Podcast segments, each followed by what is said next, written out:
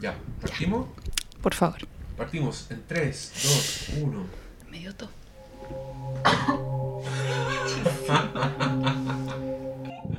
Partimos en 3, 2, 1. bueno, no por nada esto se llama La condición humana. Este es el spin-off de las imperfecciones. Somos todos seres Somos humanos falibles. Yo no, yo no puedo evitar empezar a sonar como un weón de mierda de autoayuda en estos capítulos. Siempre. Como, bueno, ya aquí vamos, vamos a hablar de lo peor. Vamos a ventilar todo Todo. en estos capítulos. Yeah. Así que está bien partir con una todos. Como el- Próxima partiremos con un peo y así, sucesivamente. ¿Cómo estás, querida Fer? Acá estoy, po. Aquí, Tosiendo. este fue coincidencia, que eran nueve. Así ¿En que, serio? sí, obvio. ¿Volví? Volviste, Yeah. volviste al 9 y fue completamente coincidencia. De hecho, el otro día alguien dijo, el 39 será con Fer. Y yo, mira, fíjate que sí. Mira tú. mira Nada tú. planeado, pero, pero lo fue. Maravilloso. Nuestro capítulo anterior, el round 2 de Black Mirror, ya va por las 4.000 y tantas reproducciones, Pero eso dos- para un film. 200 descargas, 100 comentarios. No, está súper bien. Maravilloso. Y imagínate que era, son 3 horas 18 de una weá que ya habíamos hablado antes. Así que. que es bien. público fiel. No, yo no creo que, yo creo que no es eso. Hay, hay gente, a mí me da risa porque hay muchos invitados en este podcast y todos tienen sus barras. Entonces, cuando están los de Fair, hay como un montón de gente diciendo, estos son los mejores, estos sí que sí, a los otros guatones no los escucho. Ay, Y- yo nunca he visto ese tipo de comentarios. Como al otro guatones no los escucho. Eso porque lo había puesto yo. El comentario mismo, así, anónimo. O los otros Claro. guatones no los escucho. Y, y, pa- y entonces, para cagarnos a esa gente, aquí está el Brione. Oh. No hay escapatoria. No hay escapatoria. No hay Oye, escapatoria de los nerds. hoy día somos- ¿Cómo está ahí? Tanto tiempo. Tanto tiempo no te veía. Estuviste hace horas aquí anoche. hablando de esa, de esa mierda de Rogue One. Ay. ahora, ahora para equilibrar, vamos a hablar de la que se estrena en el Normandía. Un puro hecho, día, parece- un puro día en el No, Normandía. no, hasta tres días a la semana. Sí, tres días. Que eso es Ah. Normandía es casi la semana completa. Ah, ya está en el Normandía. Sí, desde Sí. la semana de antepasada. Está No, una película no, eh, en francés, así que Sí. ya el tiro es como sube el pelo, no sube el pelo. sube el pelo. Esta voy a tener cinco reproducciones. Y de francés se fue a escucharnos decir él. sí. Oye, ¿cómo se dice? Puta, yo lo he intentado toda la semana. Él. Pero si no es tan difícil, él. ¿Él? Él nomás. ¿Él po. Sí, po. Oh, mira. Eh, Para eso me esforcé Para tanto. eso. una película del año 2016 dirigida por el señor Paul Verhoeven, que un consagrado, que para todos los ñoños que se precien de tal, del director del Robocop. Con eso lo decimos todo. Total Él, Recall. del director de Total, De Total Recall, Recall. Robocop, Starship Troopers, Bajo ¿Qué, qué buena carrera este weón igual. Es un, es un grosso. Hay que Showgirls. decirlo. Showgirls. Considerada una de las peores películas de la pero historia del cine. dando, le están haciendo cariño con los años. Pero Sí, sí, una cosa muy eh, rara, Pero sí. el cisne negro. El cisne negro con, con, toplera. Sí, pero, pero con la elegancia, aunque sea. No, y tan, y tan mal actuada. Pero aquí, lo que pasa con Paul Verhoeven es que sus películas más malas son completamente intencionales. Y esa weá, para mí, es un mérito. Eh, te- Tenéis que ser un buen grosso para decidir hacer showgirls. Y poner esas escenas de sexo que son completamente dementes. Y, y que se nota que el weón gozó haciendo esa película. Yo- y y yo fue la es uno de los pocos que fue, con- fue a, re- a recibir su Sí, Razzie. su Así de, así de Yo seco. la emparento harto en, ese, en esa estructura con Starship Troopers. Yo creo que también tiene, tiene como secuencias, las secuencias fascistas de Starship Troopers. Starship Troopers son lo es mismo. una maravilla. Fer debería ver esa película. Es una película de uno, una invasión extraterrestre en el año 2000, no sé, 400. Eh, que es como Melrose Place, sí, porque son todos bonitos y todos actúan mal y todos son muy falsos. Y cae este, una invasión extraterrestre de, un- de- de los arácnidos, que son unos bichos gigantes. Y la weá es una En masacre Argentina, ¿no? en Argentina. en Weón, Buenos la he Aires. visto ¿La has más de una vez, pero Ya. si es de culto esa wea, a mí me encanta. Esa película la hizo el director de Elle. Ahí tenéis todo.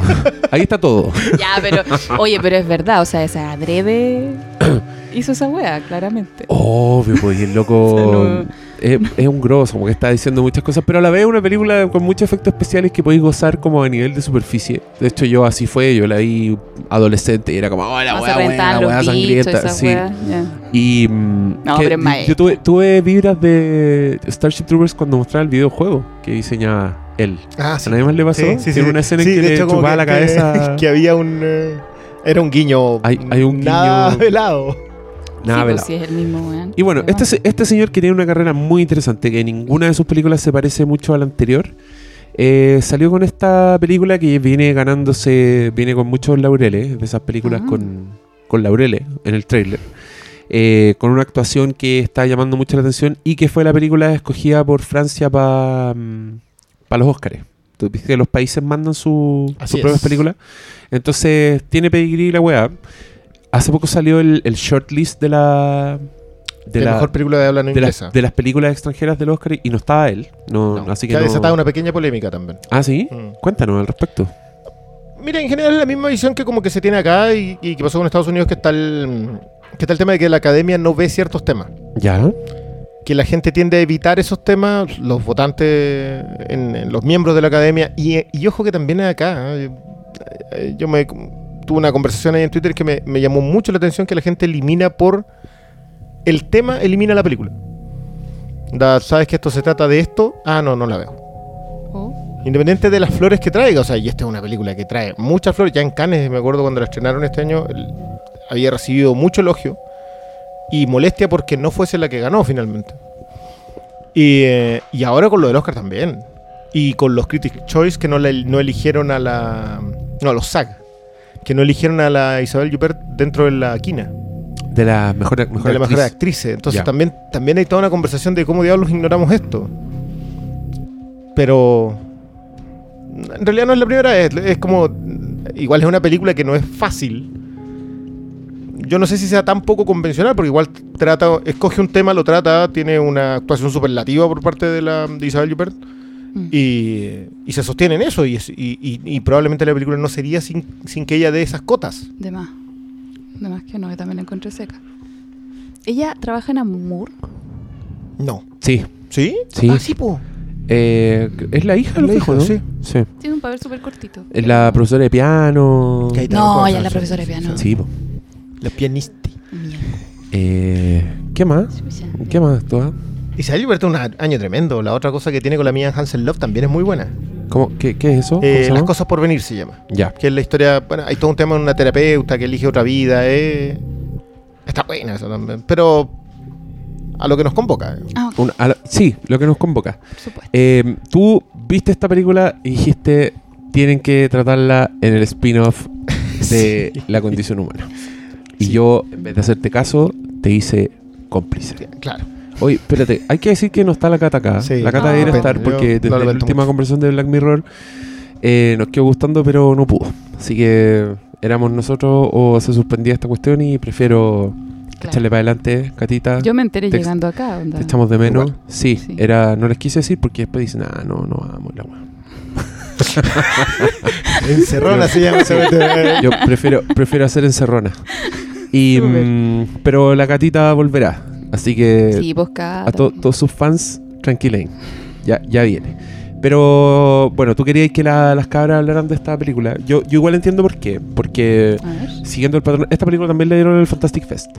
Y con esto yo, yo vuelvo a confirmar que el Fantastic Fest en verdad el festival, este año fue el festival de las películas de Girl Power. Porque las mejores películas que dieron el Fantastic Fest se tratan finalmente, eh, son miradas de lo femenino, de alguna u otra forma.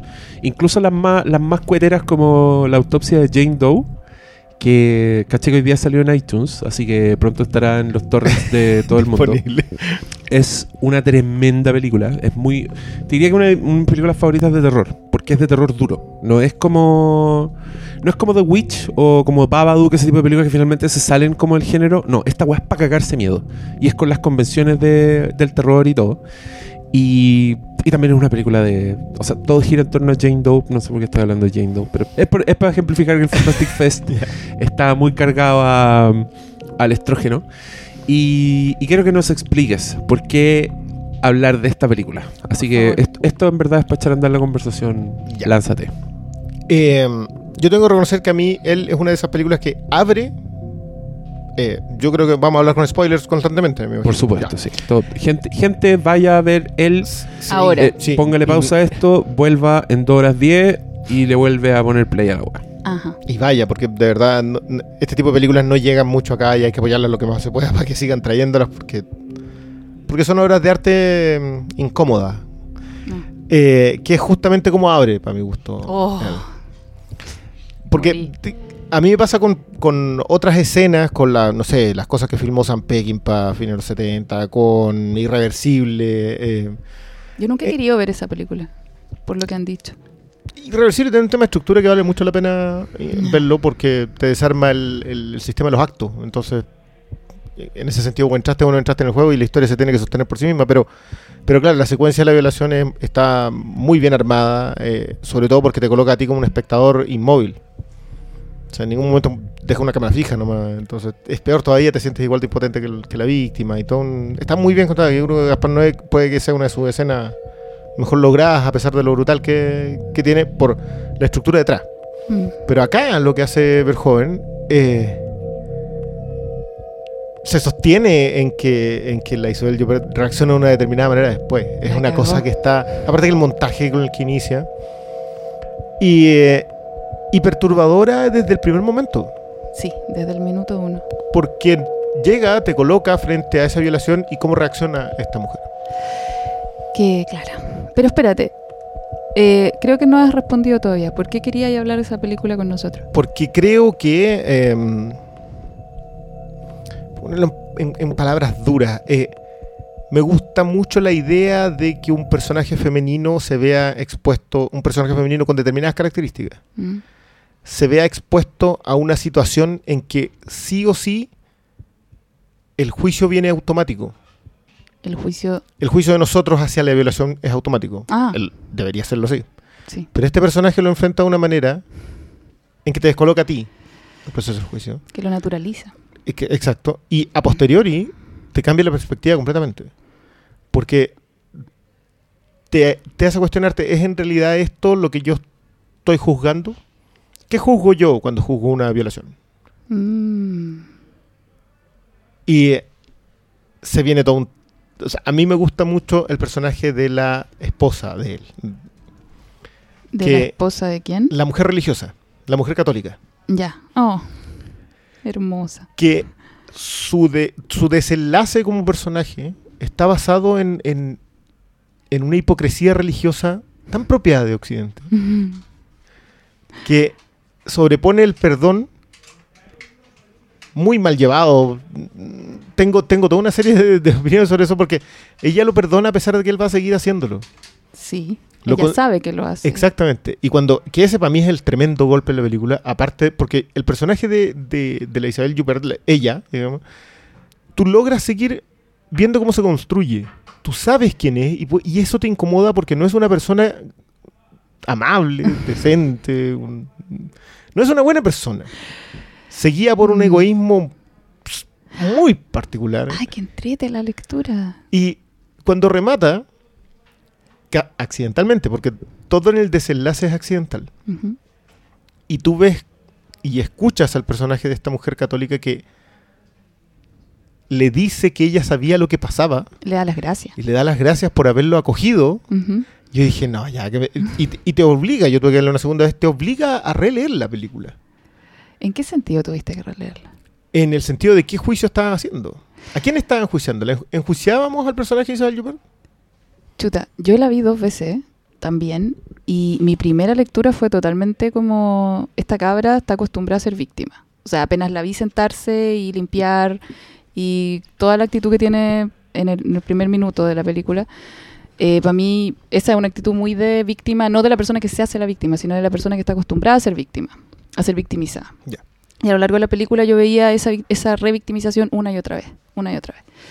La segunda lectura que le vi ahí fui mucho más eh, juzgadora ¿no? con ella. Ahí veo esa, esa, esa visión que me estás diciendo tú. Yo creo que porque ya sabía po, todo lo que se venía, pero a, a medida que me iban choqueando, porque a mí, por, a mí, a mí personalmente las escenas de violación me chocan profundamente. Yo la segunda vez que la vi, lo- yo las adelanté todas porque no, no, so- no es, es demasiado para mí. Eh, pero la primera como que te empieza con eso y para mí fue imposible no ponerme en el lugar de ella. po. O sea, para mí fue... In- Incluso la segunda, que es tan consensuada. Es que Sí, pues, pero es como cuando ves a alguien que está en una relación de pareja como el hoyo y permite que lo maltraten y tú igual como que no te gusta eso, pues. Pero, pero a mí me pasa con, con el personaje de, de la Isabel Huppert que Espérate, yo quiero, yo quiero dar un poco de contexto antes. Como, como decir No que esta, esta, nada de la esta película, claro, esta película se trata de. Claro. saltamos, nos saltamos la parte de la explicación. Sí, eh, Gracias Para pa eso, pa eso estamos. Esta película se trata de, de esta señora, eh, Michelle, aparece como mm, acá en Internet Movie Database, que lo primero que vemos es, eh, es un poco la consecuencia de una violación. Como que escuchamos el ruido, vemos como destrucción y todo, y, y la loca está siendo violada por un weón que está enmascarado, pasa montaña. Y, y el loco se va, la deja y ella en vez de llamar a la policía, de hacer un montón de cosas, empieza a recoger el desastre, como que sea un baño, sigue con su vida como si nada. Y empezamos a conocer al personaje, empezamos a conocerse que entendemos que es una loca que, que es divorciada de alguna forma, está distanciada de su, de su ex marido, una mujer con, con plata, que tiene como buena pega.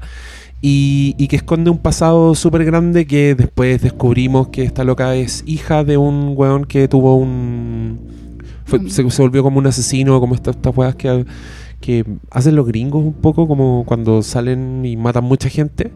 Entonces ahí tú entendís que ella misma lo dice, no quiso llamar a los pacos porque como para evitar volver a estar en el, en, en el, en el centro de atención porque ella era una niña cuando el papá hizo todo esto.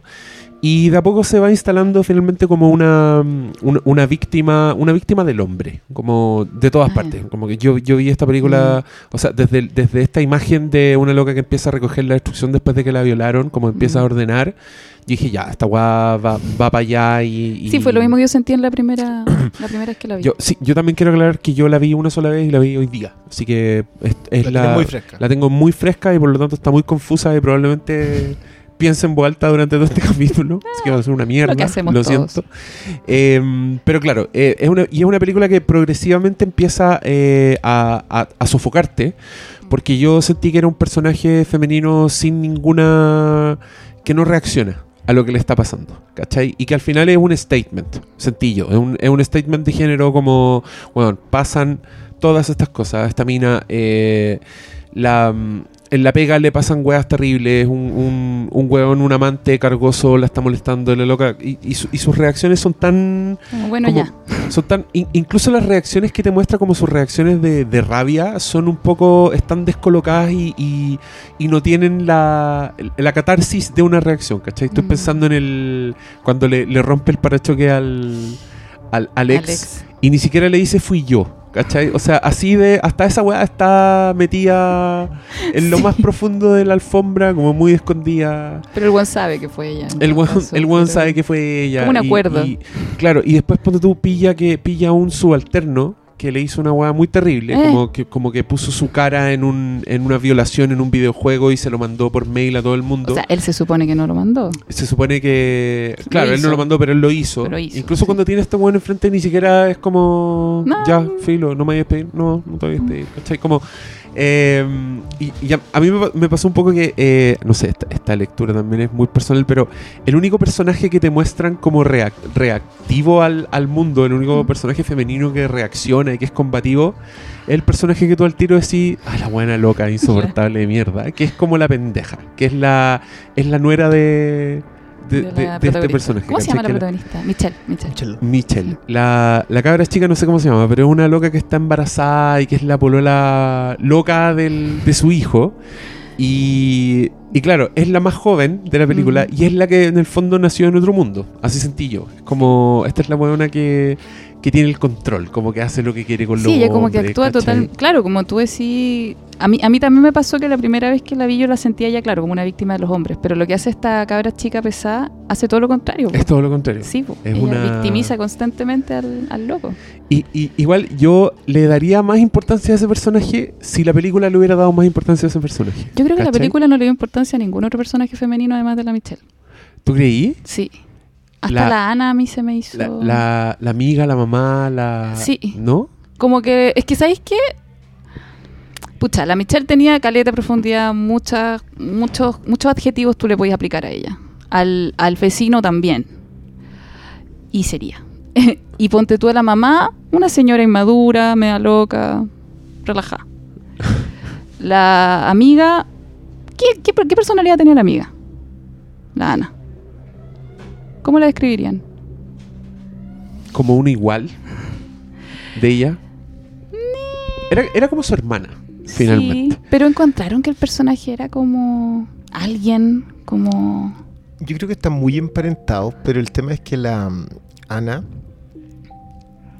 tiene los sentimientos. mm, Eh, y a mí me pasa con el personaje de Michelle que siento que su sobreposición a los hechos es porque ella pretende siempre tener el control. sí. Y la violan Mm, y ella no va a entregarse al sistema, mm.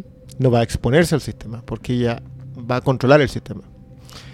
Eh, un subordinado hace una determinada cosa y ella no va a exponerse, no es que ni siquiera se va a exponer, ella no va a hacer lo que haría una jefa, porque ella tiene el control.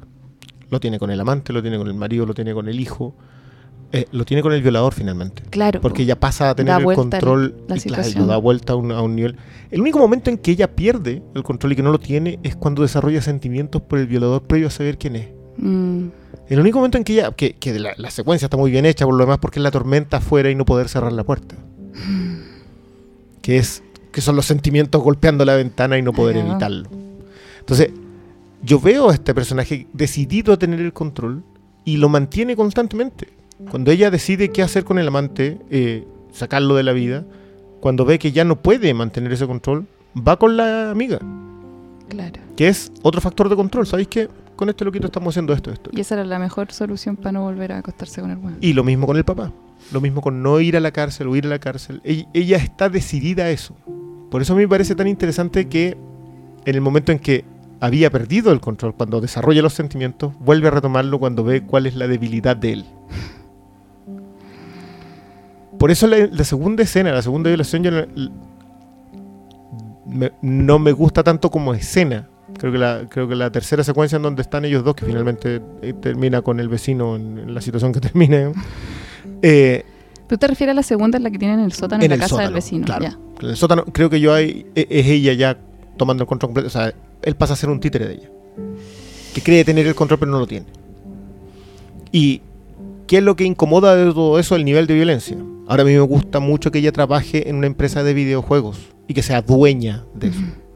O sea, toda la hipersexualización y toda la violencia, ella también puede poseerla. Que Entonces, me, me encantó tu lectura. es que, ¿sabes que Yo voy a utilizar este término de manera muy informal. Yo siento que el personaje de ella es muy psicópata. Que sabes que yo en ningún momento la veía como psicópata. ¿Sabes por qué? Eh, oye, pero es que ahora estoy empezando a pensar en todo lo que me has dicho. Yo no la había visto como psicópata porque sentía que ella igual tenía cierto nivel de empatía. Eh, por ejemplo, cuando el, el gato se come a este pajarito que está afuera, ella lo trata de salvar, llama y justo eso lo juntan con la historia de, de su papá. Para mí eso fue como, oye, no, pues ella no lo hizo. Ella salvó a este pajarito, ¿cachai? Fue como que hacen ahí el paralelo como para explicarte. Con porque que ella tampoco lo hizo sí, con lo porque otro igual tú podrías sospechar que ella igual participó en los asesinatos. pero es que ahí no tenía el control. Pues, eh, eh, es que yo creo, yo, a mí él me habla mucho sobre eso, El sobre control. cuál, cómo toma la decisión un personaje femenino, Mm. una mujer, cómo toma el control de, eso- de la sociedad en su entorno. Pero tú no, tú no sentiste que. Yo sentí que esta loca tenía el control siempre. Siempre tenía el control. Era un- de hecho, era un personaje como admirablemente Controlado. determinado. Sí, sí, como determinado. la loca o sea, hace todo lo que quiere en la película, ¿cachai? Y pese a todo, la loca nunca deja de ser, de ser víctima. Sí, po. Eso, eso a mí me resultaba súper agobiante. La loca era la jefa en la weá de los Mm. videojuegos. Pero finalmente en, en- en la historia no tiene ningún poder. ¿Cachai? No, es como. Tiene que ir donde un weón, ofrecerle plata por debajo. eh, ayúdame a encontrar este weón, ¿cachai? Como cuando todos están viendo el video que hicieron ella, sol- solo atina a bajar las persianas, ¿cachai? Es una buena que le gusta el vecino y es súper activa en su búsqueda del vecino, así al punto de, de la cena de Navidad con el, con el ex al lado, con la esposa al weón, la loca le está corriendo pierna al compadre. Mm. Eh, la weona choca, tiene un choque de la, de la puta y lo que y no llama, insiste en su weá de no llamar a las autoridades, de no, de no hacer nada, ¿cachai? Y llama al violador para que la vaya a buscar. Porque todo el rato yo decía, este es, es un personaje, puta, es, es la novia de, de Kill Bill, ¿cachai? Como en un nivel así Claro. completamente distinto. Es una buena que es completamente activa, completamente consciente de todas sus decisiones, pero así y todo, era una olla a presión la weá. Es que Y, y eso a mí me, me, me dio toda la atención de la película y estuve así como eh, agobiado. Es que, ¿sabéis qué? Ahora con tu visión, eh, la idea que se me viene a la cabeza es que, claro, ella tenía el control, pero pucha, el control de ella era eh, apropiarse de esta situación de víctima y vivirla a lo largo de toda su vida, ¿cachai? Pe- Pero sabes que a mí me, a mí me gusta eh, cómo ella toma el control de eso. O sea, sí, ella es la víctima de la sociedad. Lo que pasa es que, seamos lo más honesto posible acá, el, el personaje de una mujer fuerte Mm, igual va a estar sometida a un entorno en el cual, no importa qué tan fuerte sea, el entorno es más fuerte. Sí, sí, sí, sí. Y ese entorno es, eh, y por eso me gusta mucho que trabaje en una empresa de videojuegos, el entorno es masculino. Sí, Y la fuerza de un hombre es mayor y por lo tanto, si la va a violar, la va a violar. claro, su única herramienta es... De hecho, la- el diálogo con el gato eh, podría haberlo arañado o podría haber alcanzado esto y haberle pegado, que es el Mm. plan. Después. ¿Cómo reacciono después? a Mm. pero después racionalmente. Sí, po, porque esa es la herramienta. Claro, sí, la fuerza pero ella nunca se quiebra por eso.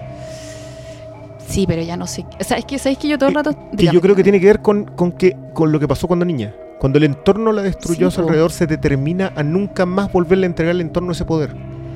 Precisamente, y por eso no es psicópata. No, por eso te digo, yo estoy utilizando el término de manera muy relativa en el sentido de que ella no se permite tener empatía. Ella no se permite sentir Perfecto. eso. Y, y eso la diferencia, es que quería igual hacer la diferencia entre ella y un psicópata, pero el psicópata en general, según lo que yo sé y lo que he visto, nacen así. No hay empatía hacia el otro. eh, entiendo, perdón. Fin del tema. ¿cachai? Pueden no vivir ninguna experiencia traumática y sin embargo igual van a tratar de cagarte o, o whatever. Eh, en aras del control. No, porque pueden. Si el tema con los psicópatas es yo te puedo torturar y me da lo mismo. Ese es el peligro. No es. no- sí, si te quieren cagar. Claro, si, si te tienen mala, ahí es como aún peor. Pero los psicópatas no. En general, lo que yo he visto y lo que he estudiado y todo, no hay como una causa muy. No, se están vengando por nada. No es que este personaje carezca de empatía, sino que la suprime. Exactamente, precisamente. Ella no, pues ya me, me, me parece alguien muy. Como, como que iba, iba por otro lado. Pero al papá se le ocurrió matar a gente y meterla en eso. Y más encima ella terminó siendo como sindicada como la culpable también. Entonces, como que frente a eso, ¿qué, qué Por guay culpa, por culpa de una foto que... Es que ella cuenta eso y de hecho me... me me gusta, encuentro que es como. Bueno, es que Verjoven igual es perversillo, pero ponte tú. e- Ella loca cuenta su backstory, ¿Te gusta toda esta cuenta? cuestión, lo cuenta como herramienta de seducción. Está coqueteando con el weón cuando le está contando esto. Oh, yo encontré esa weá ¿Cachai? tan inadecuada. Como, Es que, pero es que por eso mismo es, es perversillo, es como te, te pone incómodo, pero era como, y bueno, me sacaron una foto, llegó mi papá manchado de sangre, empezaba a quemar las cosas y yo lo ayudé. Ayudé a quemar las cosas y me sacaron esa foto con esa mirada y ahí se siguió un poco su... A esa altura todavía no tiene idea de quién es el. No, no de, cacha de que el vecino es el violador. No, pues, No, pues no cacha. no cacha. Porque yo hacía un poco esa mezcla de que. de que ella de alguna manera toma el control de esa violencia a través de un arma. eh, o o del- de, algo que ella considera un arma siendo mujer. Que es la que también ejerce con el cabro que sabe que tiene algo con ella. Que la mira constantemente y que, y que por eso y que finalmente lo encuentra frente al computador, digamos, y ya, ya sabe para dónde va. Mm. Y ejerce el poder directamente. O sea, es que no te vas a despedir, pero esto va a pasar y esto va a pasar y esto va a pasar. O sea, y, eh, y siento que ella también cuando ya sabe que el vecino es el violador, da vuelta el poder de él, que ya no es físico. Ya él perdió el poder físico. Puede pegarle, pero ya no tiene en realidad el control de la situación. Excelente. Entonces, a mí el personaje, y, y creo que lo que comen- atisbaba a comentar antes, una de las críticas que se le hace a esta película es que Ah. el personaje de la Isabel Huppert es tan fuerte y ella lo interpreta tan bien que la película en un momento pierde eh, coherencia narrativa en función de entregarle a ella todo el peso. Excelente. He ahí. y por eso al- al final como que te, te pierdes un poco hasta que te reencuentras con mm, dos personajes secundarios que también son mujeres. El de la nuera y el de la vecina. La Rebeca. Que a mí él es uno de los personajes que más me obligó a reverla. Porque ese, esa... mm, La secuencia cuando pide permiso para poner la tele y colocar la misa. Cuando ya sabes que ella sabe quién es el marido y lo que hace, tú dices, acá no, acá, eh, acá hay una cosa que no, no está funcionando, no, no, que no me cuadra. Y claro, y te das cuenta que en realidad ella sí le cuadraba. Sí, pues. Sí. El catolicismo es. Weón, violan cabros chicos mientras. O sea, a mí me hace mucho sentido su personaje. Totalmente coherente. El de ella. ¿Y en la relación de pareja? Pero sí, pues, si yo te amo con todo, yo me comprometo contigo, me caso hasta la muerte, y te amo y te acepto tal como eres, y te perdono. ¿Qué más cristiano que eso? ¿Pero qué ha hecho la iglesia con los violadores? Con los sacerdotes violadores. ¿Los ha perdonado o no? ¿Los ha acogido? Moverlo. Los mueven. Los mueve. Los mueve, los manda a un Los lugarcito donde estén más, más cómodos. Donde nadie te conozca. Claro. Partir de cero. Sí, pues. Siempre. Una actitud re católica. Ah, la, la expiación como. como modelo de construcción es una cosa tan, tan peculiar. Este capítulo más deprimente. Es que, Yo siento que Es- todos los capítulos que grabo son deprimentes, weón. Siempre me. Siempre. bueno, tú, tú escogiste este camino, Fer. No Camino de la depresión. ahora, sí. ¿Qué querís? ¿Que te invitemos a hablar de Star Wars? Ya, pues. Ven a hablar de Star Wars. Sí, es verdad. Bueno, sí, me gusta, me gusta la depresión. Pero. Es que, ¿sabes que Ahí hay algo que yo me extrañó mucho. Cuando, cuando Rebeca, cuando la vecina va y le dice, ¿sabes que Gracias por lo que hacías por él. Y dije, ¿y tú no podías hacerlo? Ah, Que, que es algo que, que de verdad me. pero es que para hacer eso tenéis que estar cagada de la cabeza de la forma en que ella lo estaba, po. ¿Cuál de las dos? La, la Michelle. O sea, tú para ser la otra parte de esa, de esa relación tenés que... ¿Y tú sientes que es más cuerdo perdonarlo y permitirlo y apoyarlo y... Para un católico, sí. Un Pa- católico. ya, partimos de la base que esa es una perturbación profunda. que no me incordia, Bueno. digamos, pero... Bueno, digamos que, a ver, lo que ella hace se llama disociación, la Rebeca, lo que hace Ya. la católica, ¿cachai? Y, y yo creo que la disociación es algo, pucha, sorry para los que creen, bueno, ya me pueden trolear, da lo mismo. Eh, yo creo que disociar información es algo básico en la doctrina, en, en cualquier religión. O sea, tenéis que disociar información porque las religiones te dicen weas absolutas, que son la verdad, y que muchas veces no están, no se relacionan con lo que realmente pasa. po. Entonces tú tenés que disociar información. Esta la voy a pescar, esta me sirve, esta no. esta la vamos a guardar.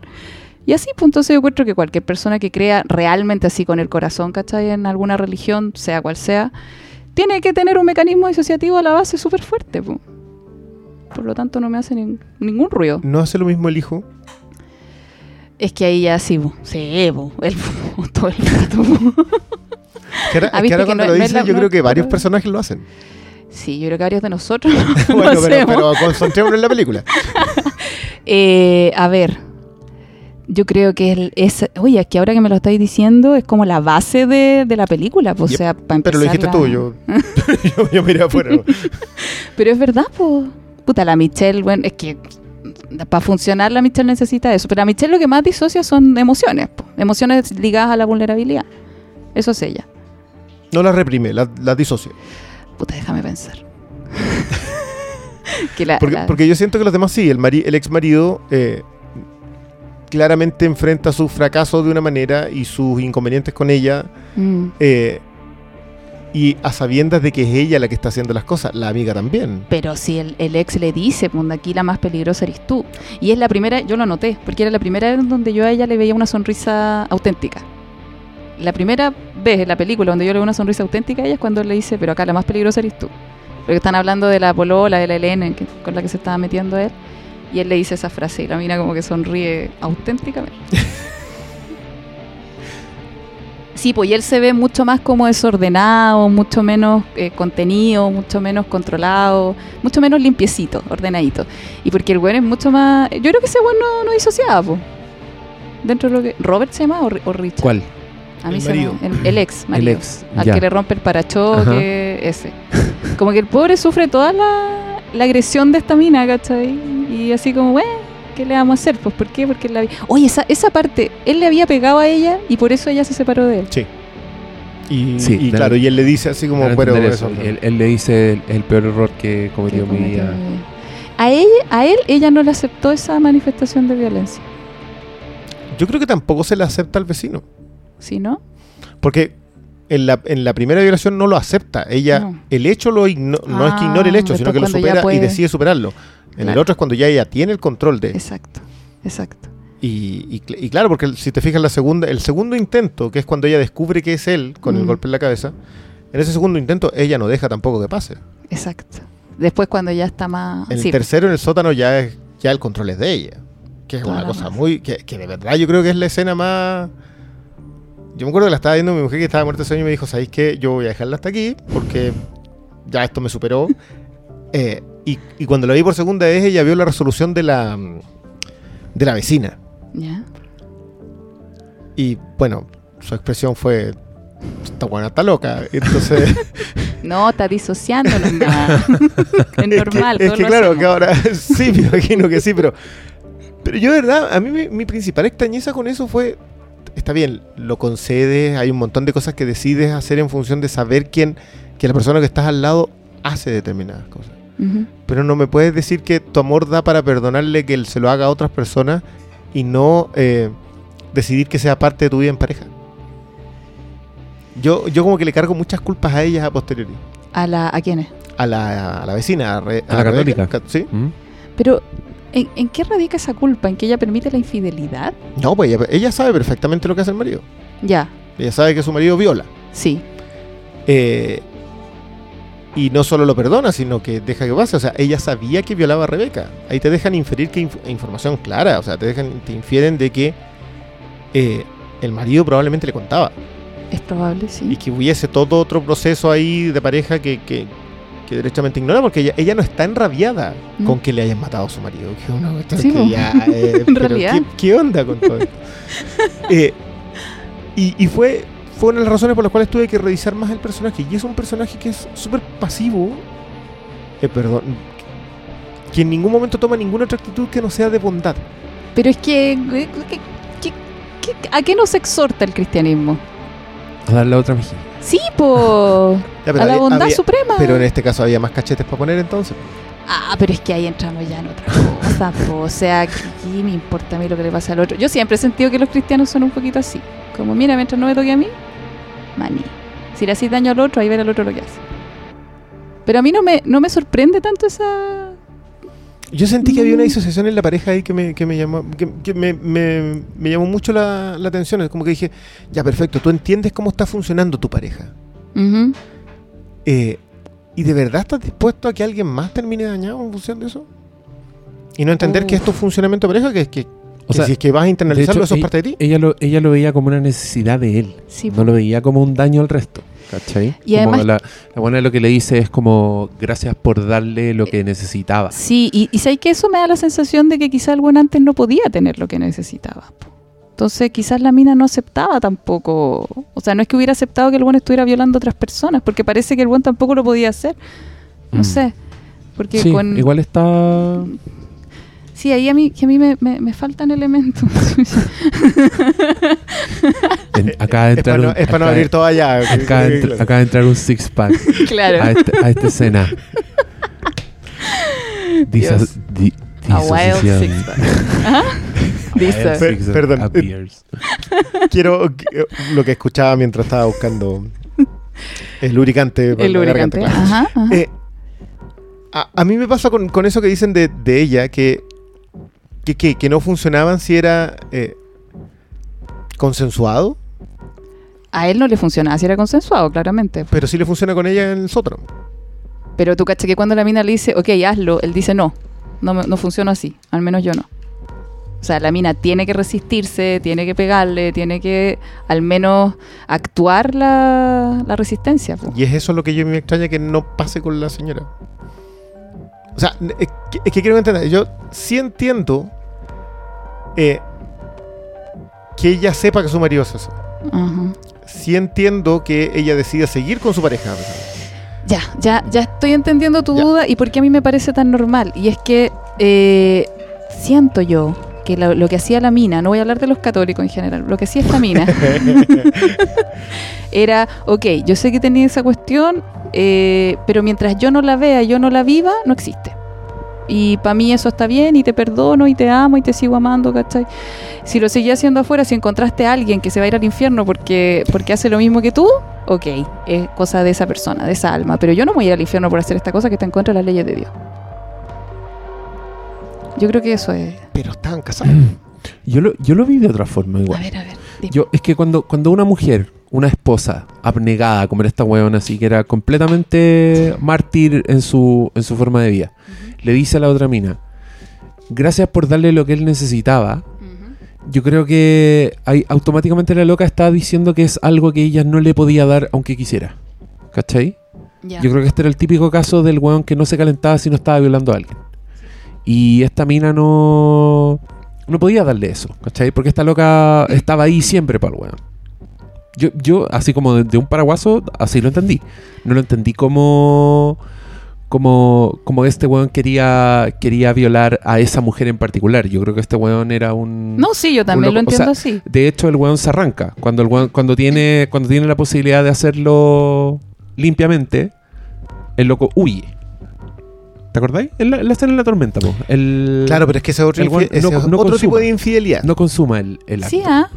Y eso que se está, está como calentándose, claramente. Está, pero, pero yo creo, yo creo que era un. Bueno, no, no es. Quizás estoy, estoy pecando de, de ignorante, pero no es, no es lo que se dice siempre del, del violador. El violador que no se calienta si no es A con mí me violencia. daba... Bueno, todos somos diferentes. A mí me da... Sí, sí, es verdad. sí. A mí me da la impresión de que él solamente se calentaba si estaba forzándola. Claro. y que por eso claro. arranca cuando están con las ventanas y todo. Y- Además y- que ahí y pasan según más yo- cosas. y según Ahí yo pasan eso más cosas. Ese- eh, hay otra Sí. relación. Sí.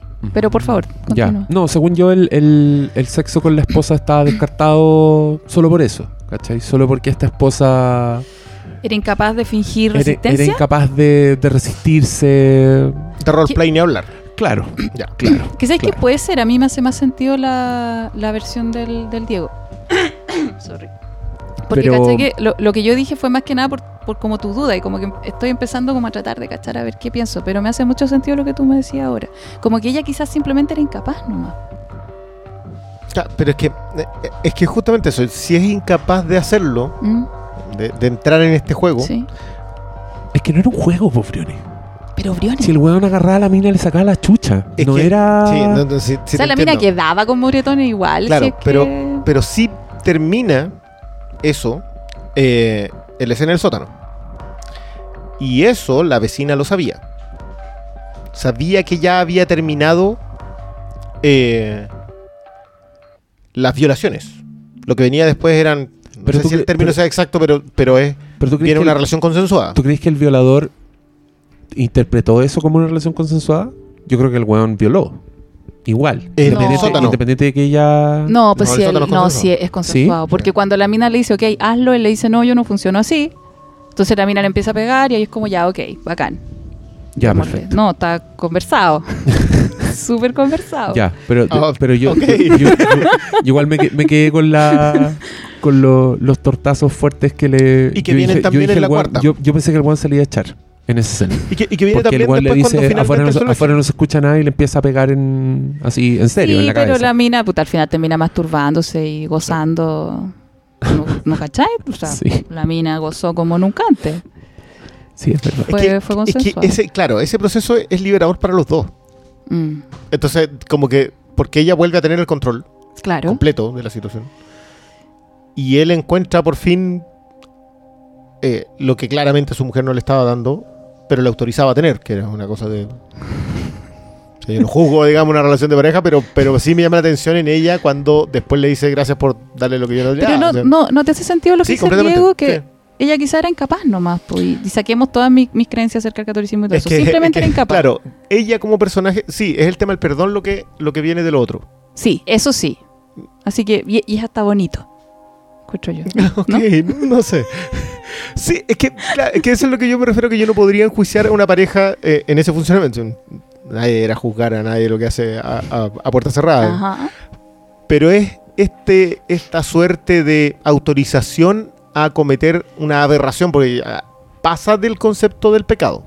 Ya, una aberración. ¿Cachai? Que, que es algo que es quizás por eso que me parece más fuerte el personaje de la Mm. Michelle, que ella, es- el entorno la volvió tan dura que incluso en las peores aberraciones que tú puedes cometer contra otro ser humano, ella igual es capaz de superarlo y de tomar el control de eso. Y a través de las formas más equivocadas. O sea, pero es que hay una forma correcta de tomar el control cuando alguien te viola. No, yo no creo. No, es que es el punto. ¿Se debiera tomar el control en función? Deberes, deberes. Es que a mí cuando me hacen preguntas así como se debiera, oh, me cuesta caleta. Pero que no lo, no lo veas de, un- de- de la forma personal. Es como Si es sano, ponte tú. que si es sano para ella decidir que la violación no le va a afectar siempre y cuando ella mantenga el control sobre el violador. Claramente no. O sea, desde mi perspectiva, si ella llega a mi consulta es como, Lolita, no. Por favor, deténgase. Pero a ella le funciona y está feliz y quedan feliz y está feliz y está funcionando en una relación de pareja con un violador, derechamente. Pero es que si estuviera tan feliz no habría hecho lo que hizo después, po. Onda, hacer que el hijo llegara. Porque esa weá la hizo ella. Hacer que el hijo llegara más tarde y se lo echara. Ah, perdón, perdón. Sabes que yo la primera vez que lo vi también me queda esa sospecha. La segunda vez que lo veo creo que es un accidente para ella. En serio. Mm. A ver, explíqueme esa transformación. yo no estoy tan seguro. Solo, ¿De, de qué, solo por el antecedente de que te muestran una fantasía de ella en que le hace pico la cabeza con un cenicero. Sí, po. weón, ¿Cachai? Si la loca quería. Y, mm, Pero ahí ya entramos en otro proceso entonces. y, por, y, por, y por algo te mostraron esa fantasía. ¿Cachai? que yo creo que está muy relacionado con la... eh, Es que igual es súper difícil acá separar el placer que ambos llegan a sentir en función de la violencia sexual. Ujú. Porque el remate de la escena en el sótano con ella, eh, si tiene un momento perturbador en extremo esta, esta película, que si, se puede llegar, digamos, a eso, era esa. Sí, sí. De que yo, yo me acordé mucho de Stoker, que es la secuencia de la Mia Masikowska en la ducha. Ah, ya, después de su primer Sí. asesinato. Eh, en, en Stoker es la historia de una de, un, Cha- de una Park familia de Park Chan-wook. Oh. ¿Te gusta Eri? Sí, lo amo. Te juro que lo amo. Es su película en Estados Unidos y como que a nadie le gusta, pero No. Eh, Es buena, es buena. es la historia de, un- de una familia con asesinos seriales. Y que el digamos el padre decide que su eh, intenta que su hija no llegue a hacer eso. Y eventualmente ella se encuentra con los familiares con la con la sangre digamos que la lleva a ser quien termina siendo. Y la escena es la, la- la escena del primer asesinato la filma muy lento además Park Chan-wook, como que te deja claro cuál es el sufrimiento de la víctima eh. Y después de eso ella termina masturbándose en la ducha En- y obviamente Park Chan-wook es re malo para poder filmar mujeres en, en, en esas situaciones, entonces le queda horrible la escena. Eh, Tengo que verla. sí. Y esa, yo me acuerdo que cuando la vi, la fui a ver al cine esa película, fue una de esas cuestiones que, que, que así como que... What? Ok, ¿qué? ¿Qué? Pero sí podía entender lo que había una, una relación con eso. Después me acuerdo en... en- ¿Te acuerdas de una- I Saw the Devil? Que también hay un, hay un tema con los tipos que encerraban y que era el único momento en que como que el amante con ella, que todos eran asesinos. En la cocina, que era muy sucia como escena. Ah, sí, sí, también sí, me acuerdo. Entonces no se me hacía tan lejano la idea Mm. del violador gozando. Pero la idea de esta víctima que tomaba el control, eso me sacó completamente del... Sí, es del- raro. Es raro. Eh, es difícil encontrar. Porque yo, yo como que, claro, siempre estoy, la, la deformación profesional, pues tratando de entender el, el universo psíquico de la- del personaje. Y, y claro, onda, ella me, me, me gusta mucho la interpretación que me haces tú, porque sabes que a, a mí me quedaban muchos vacíos en mi interpretación, las dos veces que la vi, pero ahora con lo que tú me estás diciendo del control, me hace caleta sentido la actitud de ella, po. me hace mucho sentido que haya decidido como eh, decirle al weón, ¿cachai? Que esto era mentira, porque hay un momento donde ella dice que dice, ella dice que dice, ella dice que dejó de mentir, que después o antes de que le cuente a la amiga, ¿cachai? Que está con él. Pero ahora tú me dijiste, claro, le contó para poder sacarse por fin al weón de encima. Eh, después también le hice al otro, al, al violador, que lo que tienen es enfermo, que tiene que terminar. Y ahora me hace sentido que le haya dicho eso porque era para provocarlo, para que él la fuera a violar. No porque realmente ella no quisiera seguir mintiendo, po. Porque si yo lo, si yo lo interpretaba como que ella quiso dejar de mentir, a mí no había un, un momento en el que, ¿por qué lo decidió? ¿Qué le pasó? ¿Qué, qué insight hubo? ¿Qué weá? No hubo nada. Excepto lo del padre. Pero la muerte del padre, La decís muerte tú. del padre. Pero eso no pasa en el momento en que ella dice que decide dejar Pero de ella mentir. sabe po. que está. Claro, no, sabe que no va a salir liberado y sabe que el papá pidió verla. Pero no, claro, todavía no sabe que el papá. Porque ella va a verlo cuando el papá muere. ¿Cómo interpretáis eso? Que mata, ella mata a los dos papás. Porque cuando la mamá le dice, ¿qué me, qué me dirías si te digo que me voy a casar con este, el jovenzuelo este? Y ella le dice, te mato. Obvio que te mato. Y puta, onda, la mamá lo cuenta en Navidad, la Michelle se enoja mucho, eh, le dice una pesadez a la mamá y la mamá se muere. Sí. Y después le dice al papá que lo va a visitar, o sea, no le dice, pero va a visitar al papá, al papá le avisan, el papá se suicida. Y le dice algo así como, yo te maté, algo así. Sí. Yo, yo, yo te maté Sí. al venir acá. ¿Qué- ¿Cómo interpretáis esa wea? Que también con el tema. del Es que sabéis lo que pasa que yo lo relaciono mucho con el remate. A ver, En el remate ella arma una familia de mentira. como que la acepta, ¿no? No, porque sabe que el nieto no es nieto. Sabe que la nuera sigue siendo el mismo personaje. Sabe que el hijo no va a despegar nunca si ella le entrega las comodidades. Pero todo lo, embargo. lo entrega. Lo mismo con el marido ah, previamente en, el tema de los videojuegos, de mezclarlo. De hecho, quizás con quien ella termina siendo más sincera y más abierta y más ella es con su amiga.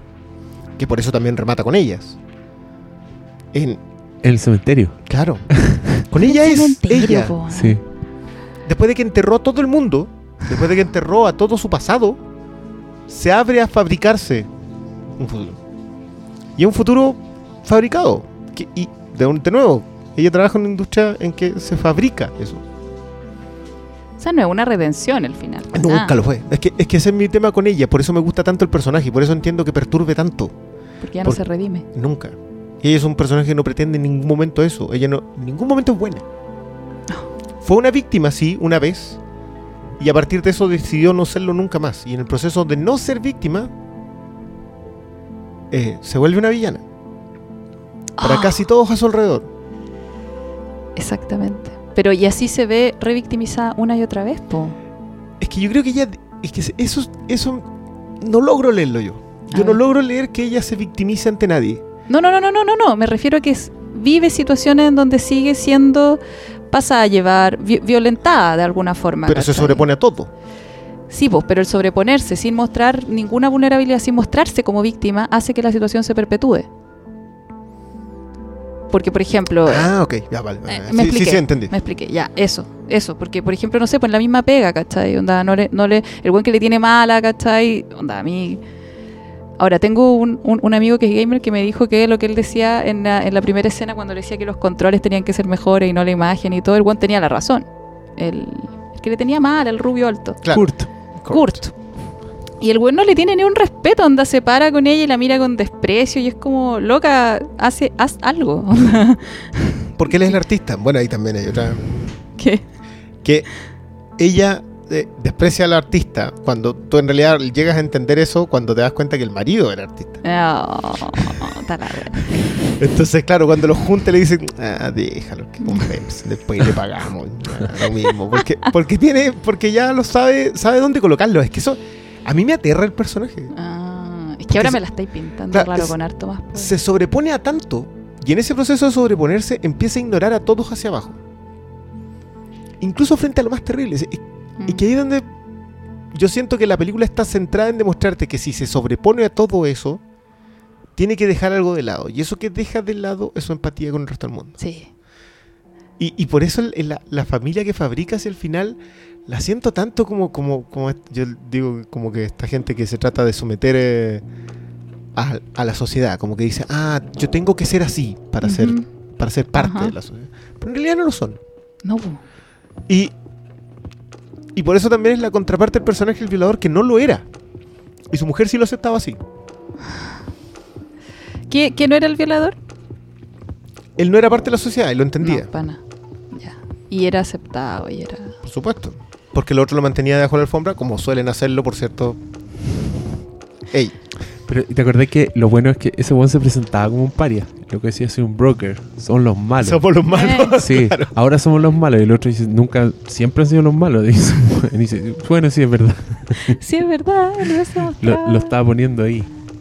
En su Yo- tarjetita yo de creo que hay, presentación. hay varias cositas con eso que están súper bien armadas de antes y que, y que cuando como que te empiezan a caer las piezas de la película entendí que todo lo que cada personaje es es para representarte un distinto tipo de amenaza hacia el tipo de mujer fuerte que es Michelle. A ver, Por favor. desarrolla. Que el hijo la hace vulnerable en un aspecto. Cuando, por la sangre, cuando ella deja de ser vulnerable a eso, es cuando ve al, que el nieto no es el nieto. Entonces, la- en la línea de sangre deja de tener peso. El artista, que es el seductor, ella ya no le tiene respeto. El momento en que le perdió el respeto, que es la secuencia en la cena, de hecho. Cuando ella le- les dice, me violaron. Oh, esa forma de contarlo. que automáticamente los coloca a todos debajo. Mm. Yo me sobrepuse a eso, así que cualquier conversación que ustedes estén teniendo, por favor, pidan la cuenta. Y, Así la interpreté. y es que siempre ella coloca, con lo que tú dices que es de ser víctima, Mm, ella les deja claro que ser víctima no la define. claro. Y pasa al otro lado, y siempre en la situación de poder. Por eso me gusta mucho cuando ella es honesta con su amiga. Mm. Porque con su amiga por primera vez se siente ella. Oye, espérate, hay, hay otra escena que respalda lo que decís tú, porque esta loca solo en una escena se, se declara ella víctima. Y es un ejercicio de poder cuando lo hace. ¿Te acordáis cuando está contando la historia? Cuando. Creo que es cuando, cuando le está contando al. Perdón, yo la digo una sola vez. Es que como le de seducción. Cuando le está, claro, cuando le está Ah. contando y el, y el one dice algo así como, oye, y to- y todas esas pobres víctimas, habla de la gente que mató, y la loca le dice, yo también, yo también, yo también soy claro. víctima. No, eso se lo dice a la ¿Cachai? amiga. Se lo dice a la amiga. Sí, en una conversa muy, muy a la pasada. Pero Como- ¿cachai? Que también sí, es, es dice, como. "Yo también fui es, es víctima". lo mismo, es como ponerse encima. Es como. Como decir, a mí me violaron. Yo Es también fui la víctima. Es Oye, qué cuático. Es que esto, esto es algo que, que lo más probable es que tú entiendas mejor. Pero yo siento que ella no es un psicópata en el sentido de que ella no puede, no puede sentir empatía. Elige no hacerlo y en ese proceso de elegir no hacerlo logra tomar el control. Sí, Y, es- y- y eso, perdón, pero lo encuentro terrible. brutal. Es que sabéis que yo no puedo dejar de ver que la loca igual se daña po, en el proceso, una y otra vez. po, o sea, niega lo que siente, niega la inseguridad que siente, porque cuando la buena es violada, sí se sentía insegura, po, ¿cachai? Pero todo lo hace con tal, como decís tú, pues, como, como con toda esa, esa aura de lo tengo todo controlado, que contribuye a que ni ella misma sepa lo vulnerable que se siente, po. Excepto en la tormenta. Excepto en la que la tormenta, claro. ¿Se sentía vulnerable en la tormenta? Yo, yo siento que sí. Yo siento que hay un momento en donde ella como que se entrega a lo que siente por él, la atracción Ah, física, sexual, él. sentimental. Se- Mm. Por eso también la tormenta. Tiene Sí, que sí, ver con sí, que entiendo. apabulló, con que la sobrepasa todo este tema, con que ella no tiene la fuerza para resistirlo. Claro. y lo necesita. Y, y por eso también ese desenlace tan frustrante que es que él no la decida no poseerla ahí mismo, perdón, no es la palabra poseerla, decida no tener la relación con ella ahí, eh, es tan frustrante para ella. Y por eso después cuando, cuando descubre quién es, viene todo el proceso hacia atrás y dice, no, no, no, no, no, no, acá, acá no te voy a entregar el control. Ya. Y que es bueno también que aparezca el personaje del hijo después, ¿Por? porque demuestra que ya no es vulnerable por ese lado. Se acuerda que en ese momento es, el- es donde el hijo no está siendo aceptado porque, porque él no es el papá de la... Ya, pero no, no, no entiendo esa relación que hiciste. Que el hijo no, no está siendo aceptado. que- es que ella, su vulnerabilidad hacia su hijo, que es la sangre, eh, ella deja de tenerlo cuando va al hospital y ve que el nieto no es el hijo. Sí, sí. Porque pierde el proceso del legado, es como que no viene nadie más, entonces ¿qué estoy haciendo aquí contigo? entonces, no sé, eh, ¿y, qué, ¿y qué es la discusión que tienen cuando van con las cenizas? Mm. Y ella como que, ah, ya, vamos a tirar acá las cenizas. En cualquier parte. No, Eh, tirémosla aquí, ¿qué ¿no? importa? Hay, hay una desconexión que produce ese, ese control. Ay, es que sabéis que ya. Lo que pasa es que, ya, pero esto, esto es mío. Porque tú la ves a ella como toda controlada y todo, y la encontráis, la encontráis terrible, como peligrosa, ¿no? La más peligrosa en este lugar eres tú. Precisamente. pero yo no, no, no logro como apartarme, ¿cachai? De lo que yo sé de las personas que han sido víctimas de cosas y que cuando siguen ese camino de la invulnerabilidad, puta, están pasándolo tan como el pico adentro que de verdad para mí es, es muy difícil como ver a este personaje como, oh, la mina mala. Porque esa... ¿Qué? Cambia de mala por tóxica. Ya, pero el, el- el- el pensar de alguien violado, por ejemplo, o de alguien que vivió lo que ella vivió cuando chica y todo, puta la mina tóxica, eso contribuye a que la gente siga atacándola, po. siga como no, como que ella en ningún momento tiene, bueno, ya está acostumbrada, ¿cachai? A no tener ningún momento de descanso, de acogida, de ser contenida, de ser protegida. O sea, la mamá no la protegió. Ella le tiene una rabia enorme a la mamá, ¿cachai? Porque la mamá nunca la protegió, se lo dice cuando se va a morir la mamá. Onda, tú siempre tuviste esta actitud, tú nunca te fijaste en cuánto me dolía. Sí, también tiene que ver con cómo reacciona cuando muere.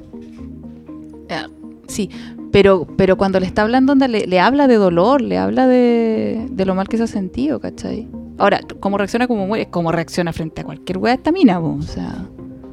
La violan y reacciona así, se le muere la mamá y reacciona así, se le muere el papá y reacciona así. Matan a 25 cabros en su... Bueno, ahí empezó todo, po. Matan a toda la gente en su calle, el papá la mata. Y ella reaccionó así, ahí fue la primera vez que ella reaccionó así. Y de ahí eso se transforma en un síntoma de mierda, ¿cachai? Que contribuye a ir eh, perpetuando la misma actitud, pero a fin de cuentas igual es una víctima, po. Se sabe sobreponer, pero pero no sanamente. po. Es que. eh, Yo creo que los hombres en general, ¿Mm? obviamente todo, en todas las excepciones, pero tenemos el mismo, la misma reacción frente a ese tipo de, de mujeres fuertes. Sí, mi este- madre, weón. Me- que sabéis que yo he vivido esa weón, no a ese nivel. Pero es como eso, es como el, ah, esta weona tóxica. Pero, pero no, no, ¿sabéis qué? Yo creo, yo, yo siento que al contrario, es como. Es particularmente atractiva como mujer. Sí, Pero es lo que le pasa al ex marido. claro. Eres peligrosa. Hay, hay un, hay un sentimiento de, de, de temor porque ella se sobrepuso a todo lo que, como entorno, como sociedad, le puede le puedes hacer de daño a una mujer. Claro. A un personaje femenino así de fuerte. Y aunque le ¿Y tú hagan todo eso- ¿Y tú cachai que ese personaje cuando intenta ser protector No. le quiebran un vidrio, le tiran el gas en la sí. cara y lo, termina, y lo Eso terminan pasa si tratáis de sanando? proteger. Y lo terminan sanando. Claro, a ella, él. ella le echa la crema, igual le dice, ¿estáis segura? Y le dice, Pero lo, lo mismo que cuando el hijo mata al weón. Ella lo consuela Sí. el hijo. Ya Sí. pasó, ya pasó. Como buena, no, de verdad que no. es, es bueno el personaje. Es está bueno. excelente el personaje. Yo creo que, yo creo que hacen lo que, lo que los gringos llaman los snoops. Esta idea de cuando lo- la gente que se in- Snaps, sí, Snaps. cuando no lo... cuando no lo considera No lo para un premio que debería hacerlo. Y yo creo que esta va a ser un arrepentimiento gigante. Isabel Huppert nunca estaba nominada a un Oscar. Y si no era por este personaje, no sé por qué. ¿Qué, qué más tenéis que hacer? No, está cagada, sí. O sea, no, no. Yo, yo lo reconozco, yo es uno de esos personajes fuertes femeninos que no había visto. No, weón. No representaba así de duro, digo. Y. Y, eh, y sabes que yo creo que, que, que están muy emparentadas al hombre que se sobrepone a la guerra. Claro. O sea, hay, hay todo un. Esta idea de matar, eh, eh, haber casi muerto, considerar lo que no es heroísmo, que lo tiene mucho la línea roja en esta idea del. Y que, y que después lo representan en Pacific, la idea de que el tipo que fue y volvió de la guerra viene dañado. Independiente que haya sobrevivido. El que sobrevivió está más dañado que el que no, Mm. no, no volvió. Ya. Y, y yo También lo usan en Rambo. Puta. Está bien. Obvio. Ahí me gustan sí, esas no, está- pero está bien. La, la versión pochoclera también La cuenta. versión pochoclera también. Pero obvio. obvio. Claro, pero ese personaje que se sobrepuso a todo y, y nunca está bien. No. Nunca es un personaje cuerdo en el, en el estricto rigor de- de- que la sociedad define como cuerdo. Pero ella está adaptada en esa sociedad. Inmiscuida y completamente. o sea, ella es una, es una ejecutiva de alto nivel. Es dueña de su propia empresa. Sí, sí, sí, entiendo. Entonces, entonces como que, por supuesto que para los atemorizados hombres, digamos, una mujer así es peligrosísima. Pero ¿por qué un hombre que viene de la guerra no lo es? Completamente lo es. Ah, también, Sí, Rambo. por favor. O sea, se lo que se le pensaba. Y caché que me lo dijiste y pa- a mí me dio pena. Como, oh, y un hombre que viene de la guerra dañado, pobrecito. Y Nanay. también una mujer que viene de una violación. Puta. eh, no, por supuesto. Sí, pero, po. pero termina esas. Yo, es que ahí es donde está, donde está mi problema. No es mi problema, como muy mal el término problema.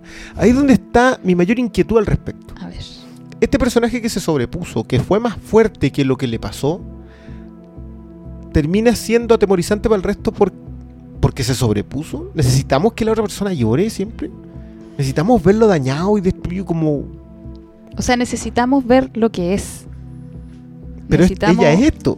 Es que igual es parte, es parte de, de lo inquietante que es esta, esta película. po, Porque como yo te decía a mí, la, la tensión me iba creciendo cuando yo sentía que era un personaje que no. que no. No tenía ninguna catarsis. Como que no, no tenía ningún mecanismo de salida ni para sus sentimientos, ni para sus frustraciones. Y llega un punto en que ya tú entendís que la buena es así nomás. Exacto. Eh, eh, el- O sea- es, la, es la bajada del baño que chupa, chupa, chupa. La weá está ahí, está ahí, está ahí, ¿cachai? es Como- que Se hace así. eso, se, se hizo así, pero no es así, porque cuando yo te digo que aparezca lo que es, o sea, esta cabra sí se sentía víctima, lo, lo- lo deja, lo, lo muestra en, en algunas frases que dice. No es psicópata, ¿cachai? No, no, no, es que no, esa, digo- esa parte está bien. Está bien Porque ahí yo digo, si, si me, si me mostráis únicamente, si me mostráis el mismo personaje, pero que yo cache que es psicópata, ahí siento que sí, eso es lo que es. Muéstrame eso nomás. Ok, pero no, po, aquí Pero- había más. Ya, pues y eso es mucho más inquietante, mucho más perturbador en el sentido que tú sabes que esta es una persona que decidió activamente dejar algo que le terminó por hacer daño, Pero que fue mucho- sentir. Sí, po, pero mucho más dañino para ella también. Por po. supuesto, si es un personaje dañado. Oh, conche su madre. Qué. Sí, po, sí, lo es. Que es como. ¡Ah! Esta loca no iría a tu consulta. Ni no cagando. te necesita. No, pues que Sí. si va a mi consulta. Se peina con- No, si va a mi consulta la va a pasar como el hoyo, po. O sea, tengo una, una, una paciente, bueno, ahora ex paciente la acabo de dar de alta. No, casi. Puta que la adoro. Y, y esta cabra era súper como, como la mina de la protagonista, po. como siempre entera, siempre funcionando y todo. Y claro, se metió a terapia y ella me decía, onda entre medio, que esta weá era lo, lo peor, po, onda, porque tenéis que meterte en toda esa, todo ese océano de caca, ¿cachai? Que hay en tu interior. Y claro, y de ahí salís renovada y ahora está feliz y toda la weá, ¿cachai? Pero, pero el camino es, Un viaje de mierda. es un viaje de mierda. sí lo es. ¿Cachai? Pero de ahí salís sano, po. De ahí salís realmente tú. ¿Cachai? Auténtico.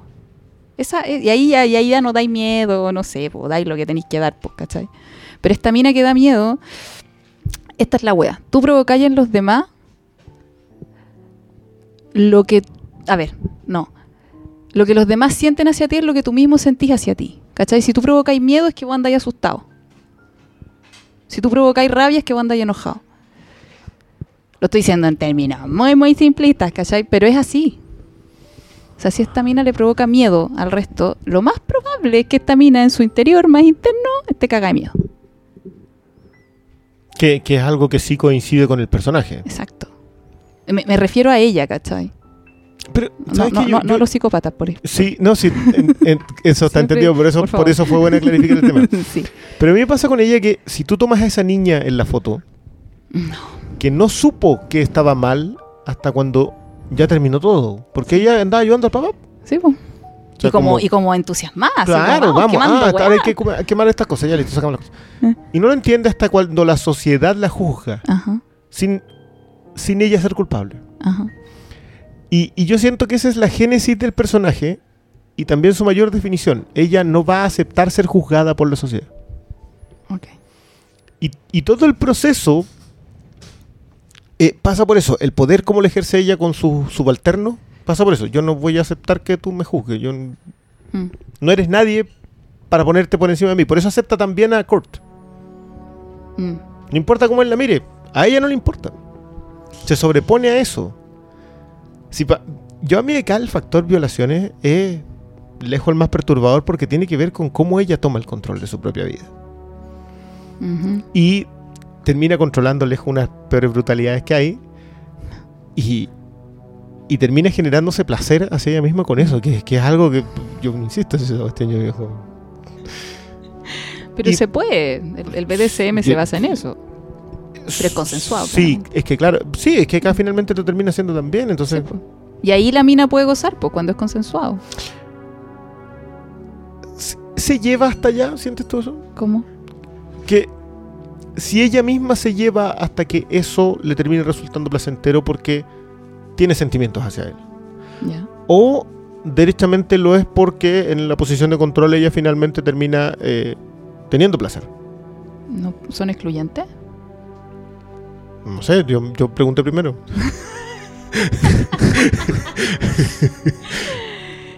Eh, es que me, me parece que ambas, po.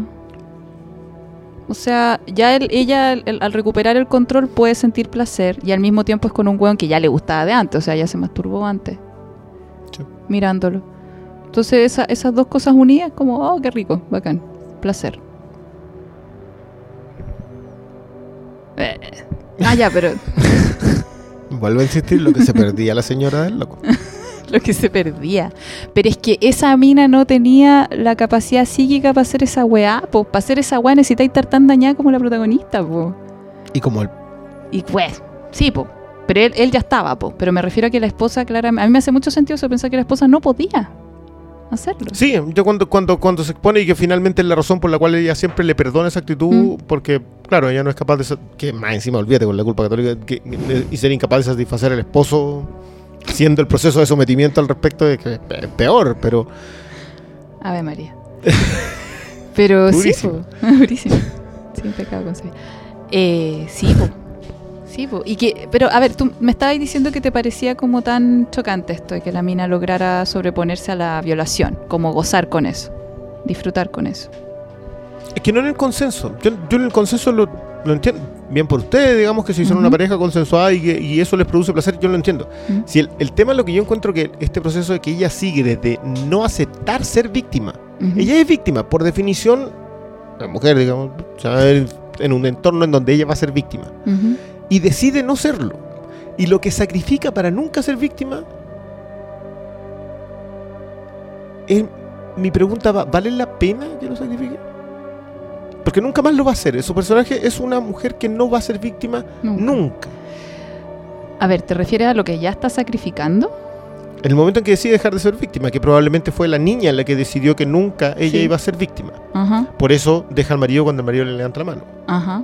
Por eso eh, no lidia para, o sea, no le compra nada a la nuera. Sí. O sea, yo- tú no vayas a venir a sacar las lucas porque viste que este otro pajarón te. Ujú. Entonces, a nadie no se lo aguanta a sus subalternos, no se lo aguanta al amante, no se lo aguanta a nadie. ¿Y cuál es el costo que está pagando que tú dices que sí vale la Que no siente, Ya. Eh, me estáis que no la- se permite sentir. Ese sí, es la- esa es la pregunta. Que, eh, ¿vale, ¿Le vale la pena el sacrificio como personaje? Yo siento que no. que no. Que no le vale la pena el sacrificio porque Yo ella creo- nunca termina siendo feliz. Yo creo que a nadie, po. Claramente, po. Si- cuan- cuando me preguntaste si esto era sano, yo te digo que no, porque claramente no, po. No vale la pena, el costo es muy alto. Ahora, puta, el costo de emprender el camino hacia allá, ahora ya no salimos de la película, porque yo creo que la película está bien, así como está. Pero si queremos mostrar a alguien sano, el costo de dar la vuelta hacia atrás y darte cuenta de todas las veces que has sido víctima y revivir esa weá, reconocerte como víctima, actuar como víctima, eh, sentirte vulnerable, puta, esa weá eh, es enorme, po. Eh, te digo algo que me incomoda a mí de la... Yo siento que la película está completamente bien armada. Y siento que es súper bueno siempre cuando los personajes femeninos fuertes toman el control de una película. Por eso no me molesta que la película se desarme en función de entregarle el control de la historia solo al personaje. Pero siento que hay un juicio a la sobreposición. Juicio a la sobreposición. Sí, sí, a, a la capacidad que tiene la mujer de sobreponerse a todo. Siento que hay un llamado de atención a las mujeres fuertes que se han sobrepuesto a ser víctimas ¿Mm? de no perder ese sentimiento, ese sentido, esa emoción. Y eso no me gusta en la película. Claro, eso no se le exige. Estaba pensando en Rambo. Eso no. Sí, pero, pero, oh, conve- a ver, convengamos que Rambo tiene un detalle, como todas las películas antibélicas norteamericanas, que es parten solamente del norteamericano. Ya. Y nunca se enjuicia tanto al soldado en Estados Unidos porque sigue siendo el soldado orgullo de la patria. Pero en general, ¿tú sentís que a los hombres se les enjuicia menos cuando están en esa misma situación? Como de sobreponerse a una A los héroes se situación le de dan víctima? medallas. sí. Que yo tengo, mira, yo tengo un tema con American Sniper. American Sniper, que es esta película de Clint Eastwood que trata sobre uno de los mayores héroes del ejército norteamericano en los últimos años. Que yo siento que yo las primeras críticas que le leí en negativas a American Sniper venían de la derecha más dura norteamericana. Que decía que no podía ser que se tratara de mostrar vulnerable a un hombre que había sido un héroe para todos. Y que dejase, y que la idea de que este tipo dijera, ¿sabes qué? La guerra nos hace daño. Que fue lo que él finalmente terminó haciendo cuando tomaba a ex soldados y trataba de reinsertarlo en la sociedad. Y esa fue la mayor crítica que tuvo. de- te estoy hablando de que la película se estrenó como a, a principios de noviembre y hasta el 20 de noviembre tuvo todo ese tipo de crítica. Hasta cuando del otro lado empezaron a decir que la película era fascista. Y que enarbolaba y que enaltecía demasiado la idea del héroe norteamericano que está dispuesto a sacrificar niños al otro lado del mundo para que la democracia norteamericana sobreviva. Y cuando llega esa crítica del otro lado, se frenó la de este lado. Ah. ya no le criticaron la vulnerabilidad. Exactamente. Porque se dieron cuenta que del otro lado no estaban viendo esa vulnerabilidad, entonces no valía la pena ver el paquete. ¿Cuál vulnerabilidad? Y, y claro. Y, y yo dije, a ver, pero ¿por qué si yo siento, yo veo American Sniper y veo un tipo que decide que después de ir y volver tantas veces de la guerra, que está dañado porque no quiere seguir haciendo lo mismo, empieza a tomar a sus hermanos de armas, porque él lo siente así, hay todo un, discurso sobre eso y que, y que creo que tiene que ver con con que en la película juzgan muy duro al ignorante que va a pelear una guerra que son gente que no sabe, lo- los tratan mucho de rednecks y, y- y mucho de, de gente rural que se que vio lo del 11 de septiembre y decidió ir a pelear porque, porque había que defender lo que les estaban dañando. Y creo que hay un juicio muy duro al respecto de eso, de decir que, ¿sabes qué? No sabemos a qué vamos, lo hacemos, lo glorificamos y cuando volvemos... Te por pico. Exactamente. Y tanto que nos matamos nosotros mismos. Y claro, yo miraba todo eso y decía, y, y que me acordé mucho de lo de American Sniper acá, Porque él es un hombre que se permite sentir, Ya. siendo un soldado. Ajá. O sea, el daño que le hace la guerra lo, lo lleva al otro extremo. Ajá. A sentir piedad por quienes pelean la guerra y que nunca van a ser considerados víctimas. Que es el soldado que termina dañado. Sí. Y miraba en él y siento que es inverso el tema. Ahora como me lo estás diciendo, sí, pues suena muy así. Entonces, nadie juzga a Rambo. Ya. Nadie le tiene piedad tampoco, porque claro, tú le tienes piedad, pero finalmente lo colocas igual en un monumento. Pues ese bueno no siente, po. Eh, porque está demasiado dañado, que es lo mismo que le pasa a este otro personaje que tampoco siente, no, no- no es que no sienta, no se permite hacerlo. Pero a ver, si, si te entiendo, al personaje masculino se le condena por sentir, por sentir, por, por mostrar vulnerabilidad. Exactamente. Y al personaje femenino- se le cuestiona por no hacerlo. Pero eso es parte de lo... Es que eso es mi, ese es mi problema con él. De, de todas las cosas que le aplaudo, que de todas las, las, las aproximaciones a perversiones, a mm, eh, daños distintos, a toxicidades que tienen cada uno de los personajes, los que trabajan en la industria de videojuegos, los artistas, el fracaso, la, la amiga que decide ser pasiva a pesar de que el marido acaba de ponerle el gorro con su mejor amiga no sé cuántas veces, etcétera, etcétera, etcétera. Que siento que ante todo eso, en vez de ir y celebrar este personaje que decide sobreponerse, la despojas a tal nivel y demuestras lo dañada que estás que cuestionas que decida sobreponerse constantemente. Pucha, pero es que... Es una lectura muy personal. Sí, sí, sí. Estoy bastante de acuerdo, pero encuentro que es cuestionable, po. A ver, dame otro ejemplo además de Rambo de un weón dañado, hombre al que no se le cuestione eh, no sentir. Porque no sé qué tan claro está eso. Porque me dices, claro, a ella se le cuestiona el no sentir y, y parece que para ti eh, es, es porque es mujer. Sí, o sea, que, es que yo creo que se cuestiona la lucha de la mujer en el sentido de sobreponerse a cualquier daño que la sociedad decide ejercerle. Y ella se sobrepone a todos esos. Sí, sí, sí. Y cuando se sobrepone a todo eso, Termina siendo lo que- como un, lo un que no se espera que un sea. personaje cuestionable. Es un personaje Y, cuestionable. y siento que esa, ese cuestionamiento a mí es el que me incomoda. Que toda la película me incomoda, digamos, pero, pero ese cuestionamiento es, el- es la lectura que no, que no me gustó hacer al final. Ahí mi, mi duda es, eh, no sé si depende del género de ella. No sé si hubiera otro personaje así dañado que se, sobreponga, que se sobreponga, que sea masculino y que no sea cuestionable, cuestionable también. Saquemos a Rambo de la... por- algún otro un poquito Perdón más por complejo. meter a Rambo. Rambo es sí. súper complejo. Y además, po, Es pero- que, es que yo, yo igual creo que el- el- la idea del personaje que terminó dañado por la guerra, o sea, el problema es que Rambo tiene toda esta secuencia en el bosque en que termina, no sé, pues, con barro y toda esa cuestión. Entonces, como que es un arma de matar criada por el Estado. Y, Es que, Y- al fin- es que al final el discurso de Rambo es, es el contrario. Es el, es el esto pasa si no nos preocupamos de nuestros héroes. Eso, Claro. ¿cachai? Es el weón que, que lo basurean toda la película, pero que como personaje es súper interesante. Además que... Puta, Stallone igual fue... Estamos hablando de Rambo en un podcast de él. Me encanta. El Flimcast es la mejor weá. El, el loco fue súper poco ególatra con la weá. Y después de ver un primer corte, sí, dijo, hay que sacar todos mis diálogos. Y el Oh. tiene muy poco diálogo en la película. Entonces es un, es un personaje que gana finalmente porque el weón no habla. ¿Cachai? Porque el weón es... Y, y es una máquina, Sí. a decís tú. ¿cachai? Y, en el, y al final, está- bueno, esto, esto va solo para Rambo 1. Rambo se transformó en franquicia y el personaje se desvirtuó y, y pasó de ser una película antibélica en la 1 a ser probélica en la 2, ¿cachai? Como, eh, igual es bien fascinante lo que pasa con Rambo. Pero, mm, pero el loco es, es- es bien complejo y, y en su silencio también, ¿cachai? Porque es un weón que, y que mata perros, ¿cachai? Ah, chucha. En, sí, pues le tiran perros como que el, el otro día lo vi citaba un ejemplo como el, que es el único protagonista que le perdonan que mate perros es a Rambo, porque le tiran, le tiran seis perros para que el cual los mata todos a sangre fría Sí.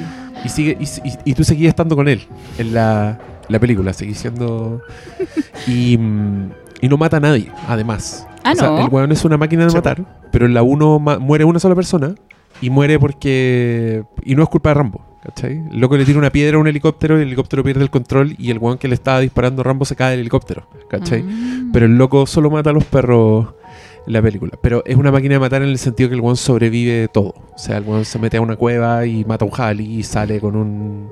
Abrigándose con cualquier weá y está herido y se, se cose a sí mismo, ¿cachai? Como. Ok. Ahora, ahora. Ah, no, dale. Igual él es, un, es una Rambo, encuentro. Ella es una Rambo, pues, pero es cuestionable, po, no Sí. si fuera hombre. Pero ahora lo que tú me decís sí me hace sentido, pero los hombres sufren la misma weá, pero al revés, po. pero nadie te cuestiona el no sentir. No, pues a ustedes no se les cuestiona, a ustedes se les cuestiona el sentir. El sentir, claro. Ah, sí. me, me estaba acordando de Jarhead. Ya, esa no la vi. ¿No? Ya, en Jarhead están los dos personajes, el, el Peter Sarsgaard y el Jake Gyllenhaal. Los dos van a la guerra eh, y los dos vuelven. o sea, ya están dañados allá. Porque más encima los entrenan, eh, los entrenan para ser sniper. Uno es el que va con él, con el que le dice la cantidad de metros, el viento, etcétera, etcétera, y el otro el que dispara. Y se entrenan completamente en la guerra, llegan, pero, pero van, como es la primera invasión a Irak, ellos en realidad nunca pelean en la guerra. Porque el soldado a pie en, en Irak no peleó. Para eso, para eso estaba el misil táctico. No. Entonces se frustran de tratar de aprender a hacer algo y la única vez que lo van a hacer, un avión llega y tira un bombardeo y, y nunca llegan nada. Y el personaje Peter Sarsgaard ya se va completamente dañado y, el, y en esta idea del sentir lo que él no había nunca hecho, la frustración de lo que nunca llega a ser, eh, ah, todo esto, tremendo spoiler, pero por si no han visto Jarhead, pero el tipo termina suicidándose. Oh. Y Jake Gyllenhaal en ese sentido deja de permitirse sentir. O sea, no puede, no puede ir y sentir la pena por el hermano caído porque él es- eso fue un suicidio. Y el, este espíritu del guerrero, que es a lo que aspira el, el marine norteamericano, eh, no puede permitirse el hecho de que el que vuelve muy dañado se mate. Entonces, claro, yo lo comparo siempre con el cine bélico, porque el cine bélico cuando es antibélico es porque te dice que el personaje debe sentir. Ok. Y el personaje siente y tú dices, ah, está bien. Y le, le- le perdonas a él al revés. Pero a esta, otra, a esta otra mujer no le perdonas el no sentir. Bueno, Yo, perdón, Sí. no sé si no se le perdona, pero yo siento que hay un cuestionamiento sobre cómo se sobrepone. ¿En, en qué ves ese cuestionamiento? Es que yo al menos al verla no la cuestionaba a ella, yo la sentía como muy puchada, mi cabra, te entiendo. Qué lata, pero te entiendo. Pero termina siendo todo artificial. Ya. Y eso es, e- esa familia como que se arma con... ya, seamos, seamos felices ya. ¿Cómo era ser feliz? Ah, hay que vivir con la familia. Ya, ya. Como con, con auto, ya, auto. Mm. Que sí, sabéis que sí, puede, puede ser. Puede ser que a la que sea cuestionada por. A ver, pero tú sacas el tema ¿por qué? Porque sientes que por ser un personaje femenino es más duramente cuestionado. Yo creo que se le cuestiona el sobreponerse. Eh, eh, no, se le cuestiona el cómo se sobrepone. Ya. Que es dejando su feminidad, que Que, la fragilidad, la vulnerabilidad y todas esas cosas. Eh, sí, sí, estoy, estoy de acuerdo con esa lectura. Sí. Y. Puta, es así, po. Sí, sí. O sea, sí, yo no me voy a volver a poner tan feminista como la última vez, porque no, no quiero vivir cierta... ¿Para qué? ¿Para qué? Eh, Pero ponte feminista, que te, te venía a censurar a esta altura del partido.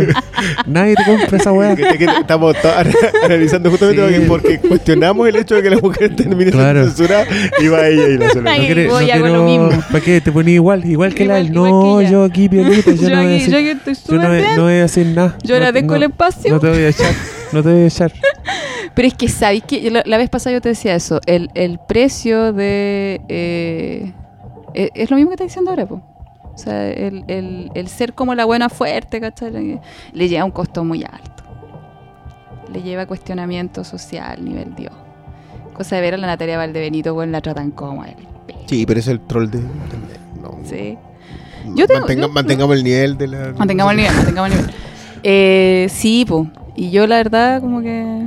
Sí, estoy estoy súper de acuerdo con lo tuyo, con lo que acabas de decir. Sí, encuentro que a las mujeres como que se nos wea porque sentimos mucho, se nos wea porque no sentimos, se nos wea porque hablamos fuerte, se nos wea porque hablamos bajo, se nos wea y así. Pero ¿no sientes que es un proceso de estandarización? ¿A qué te refieres? Que, que es una de las cosas que también me perturbaba un poco acá. Que como que en el momento en que ella decide tomar el control de su vida completamente, no es que se masculinice, porque ella sigue usando su Sí. arma femenina. Ajá. Y, pero tener el control de las cosas, el ser una ejecutiva de primer nivel, por ejemplo, es un liderazgo masculino. Claro. Pero ella. Acá puede haber un tema de, de- de guion o probablemente de dirección o la aproximación que se tiene el personaje. Pero ella, cuando ve que el subalterno es vulnerable a su sexualidad, lo mantiene. Sí, Porque sabe que tiene el poder sobre él. sí. Entonces, siento que hay demasiados cuestionamientos a que ella ejerza ese poder. ¿Qué Es- tiene? Que es suyo. Que se lo ha ganado. Que es peor todavía. no Es- peor. Que yo creo que hay problema con que un personaje femenino tenga poder, sea de la forma que sea. ¿No? No lo sé. No creo que vivamos en esos tiempos. ¿No? No. Ya, entonces el, el cuestionamiento es por la forma en que ejerce ese Encue- poder. eh, encuentro que acá, el de hecho, eh, a, lo- a mí lo que me llama la atención es el cuestionamiento. ¿Por qué cuestionas a un personaje que es más, es tan fuerte? Que es más fuerte que lo que le pasó. Exa- eh, las palabras exactas. ¿Por qué cuestionas a un personaje que es más fuerte que lo que le pasó? Que decide ser más fuerte de lo que le pasó y que finalmente llega a ser más fuerte que lo que le pasó. Eh, pucha, es que claro, es, es probable que sea porque es mina, po. Y las minas tenemos que sufrir, puta, si nos violan, tenemos que sufrir, obviamente. No podemos controlar esa situación. ¿Sabéis que yo creo que es lejos una de las cosas que coloca más incómodo al, al- al espectador de esta película? Es eso. Que se sobreponga a la violación. que ella se sobreponga en general y particularmente a la violación. Porque siente que también se deja de tomar como un acto tan terrible cuando ella decide consensuarlo. Claro, claro. Hoy es verdad. Sí. Sí. Tomó dramáticamente Diego el micrófono, lo acercó. Sí. y no, Y no dijo nada. Es que, es que ¿para qué? ¿Para qué más? Sí, a no mí. sé. a Yo, mí casi siento que estamos, estamos Sí, yo también siento que estamos. A mí, a mí me dejaste, al coro, así. No, me dejaste lista, ¿no? Bueno, sí. Yo te dije, a mí me dejó muy da vuelta esta película en ese sentido, porque sentí que las lecturas estaban. Me, me generaron un personaje con el, el cual yo concuerdo con el ex marido. ¿Concordáis con qué? Con el ex marido de ella. ¿En qué? ¿En ¿Y qué es la más peligrosa? ¿En qué es la más peligrosa? Sí, Porque, porque termina subordinado. Todos, Todos, terminan subordinados. Excepto Mira. quizás su amiga. Excepto Este, la mía. este es el camino. Este es el camino que deben tomar, amigas. Sí, cabras, todas. Para lograrlo. Tráguense todo lo que sienten. Mira, yo creo Porque que la- piensa- lo mira, que acaba de preguntar es lo que pregunta Verjoven. Desde, lo, desde el punto de vista. Es que es, que es verdad. Sí, po, po, desde, si eso es lo que desde, hace. lo, desde lo femenino, fíjate todos los caminos que toman las mujeres en esta película. Em, la abuela. Claro. No le, No. le importa toda una raja y, Mm. y es como un escándalo. Es como una vergüenza. Ambulante. que ahí ya le da vergüenza. ¿cachai? Sí, es como la única que no se alegra de cuando anuncia que se, se caga la risa y después la vieja como me hiciste esto y la vieja se muere por esa wea. ¿Cachai? Está la pendeja culiada loca de mierda. que también es, es muy odiosa en, Mm. su, en, su, en su actitud frente, frente al hombre, frente a todo, ¿cachai? Que es todo lo contrario, es como el mundo me bebe a mí, la, la pendeja esta exigente que, Sí, sí. que da a luz un hijo que no es del weón que, Y que da lo mismo. y que está basureándolo el resto de la película como weón. Esa, es- a mí esa escena me dio mucha risa, como que solté una carcajada. Cuando lo putea porque no encuentra la weá y la loca se va. Y cuando el weón encuentra la weá se da vuelta y le dice ¡Ey! Y la muestran y la loca está subiendo unas escaleras con el coche en, en, en, Sí. en brazo. La otra es la amiga, que tiene esta reacción que es bastante mínima, la que es como de Sí. ir y, y cachetear al weón, pero después, dos horas después, como fue, bueno, dice, Nah, ahí, ahí, ahí quedó. Y la, y la amiga que igual era media amante también. Y la otra es la católica, Ya. ¿cachai? Entonces, como, como con ese universo, la esta loca es el héroe, finalmente. Pero no es un héroe que quede bien parado. No, po, porque por el costo que estamos hablando. Y finalmente, eh, Wow. y se transforma un poco en, en un... en- es la depredadora de la wea. Es la más peligrosa. ¿Cachai? Entonces, es buena esa pregunta de, de Don Paul. ¿Sabes que yo creo que equivocamos el símil? A ver, Yo creo que nos acercamos al cine de guerra por el tema del trauma en, en- de la violencia. del traumado. Claro. Y eh, en vez de ir al, al, al protagonista del western, que siempre es un tipo que lo sacrificó todo. O sea que es, no sé, por... John Wayne en The Man Who Shot Liberty Balance, un tipo que queda sin nada en la vida, queda sin mujer, queda sin casa, queda sin cargos, queda sin mundo. Y, eh, y no cuestionamos la vida que lleva después. El tipo se vuelve un alcohólico y se mata. tomando, Lo entendemos. Claro. claro. Oye, qué weá más Pero- terrible. Es el punto, lo entendemos. Sí, po. Empatizamos con ese personaje que se destruye siendo masculino Wow. y no lo hacemos y Con cuestionamos que este otro personaje se destruya para mantenerse fuerte. ¡Oh! Ah. Sí, po. Sí, po. Es que. Insisto. Es así. Tú en el podcast pasado me decías, pero hablen más, pero. Y yo, pero loco, onda, ser la mujer fuerte. No. No. A- hacer alarde de tus logros, no, no le lleva. No. A una no la tratan bien cuando uno hace eso. Pero acá hace eso. Hacer Porque- alarde de Porque sus ojo que acá yo creo que hay una visión más... Por eso yo la cuestiono. Porque es una visión masculina de la fuerza. Es que es una, es una visión masculina, po. Ya, pues, pero ahí está bien el cuestionamiento. ¿Ahí está qué? Ahí está bien el. ah, Es doble el cuestionamiento. Es que nosotros. Que no. Que lo dejemos pasar. Que dejemos pasar Mm. que lo que está haciendo Verjoven es cuestionar ese Mm. rol de fortaleza. Ah, eh, es el error. O sea, Sí, que sí, no sí. lo veamos como lectura de partida, que lo, que lo consideremos tan normal, claro, no. no debería ser. Lo primero que deberíamos decir, ¿sabéis que esta película está cuestionando que la mujer llegue a sobreponerse a todo? ¿Tú viste diciendo- Magical Girl? No. Puta. ¿qué es eso? una, es una película. Magical Girl. Bueno, Sí, es española. Es Del año española. pasado parece. A la dura. Sí. Primera vez que la, no- la escucho. Es que, caché que yo he visto hartas películas con un amigo. Hola Daniel, ahora te saludo, como me has pedido siempre. Eh, y vimos esa. ¿Y sabéis qué? Empezamos a cachar que cuando el director es hombre, generalmente hay un personaje femenino muy profundo, con muchas aristas y muy, muy cómodo, y que lo trabaje, lo trabaje, lo trabaja. Y el resto de los personajes femeninos siento yo que no son tan trabajados. Me gustaría ver alguna historia así con una directora, po. O con más minas en el, alguna productora, alguna... Porque siento que ahí la mirada cambiaría, porque sabes que cuando lo hay vivido cambia la po. Yo creo que es fácil ver esto de la mujer, con todo lo que tú me estás diciendo, ¿cachai? Que este cabro tiene una visión como de, de- de la mina fuerte, como de que se ha sobrepuesto como cuestionable y todo. Yo lo encuentro súper comprensible, po. Si eres hombre, po. Onda, no, no, es como... No lo he vivido, po. No, no tenéis las herramientas para poder reivindicar ese rol. Mira, yo. Hay varias directoras que a mí me faltan, por diversas razones.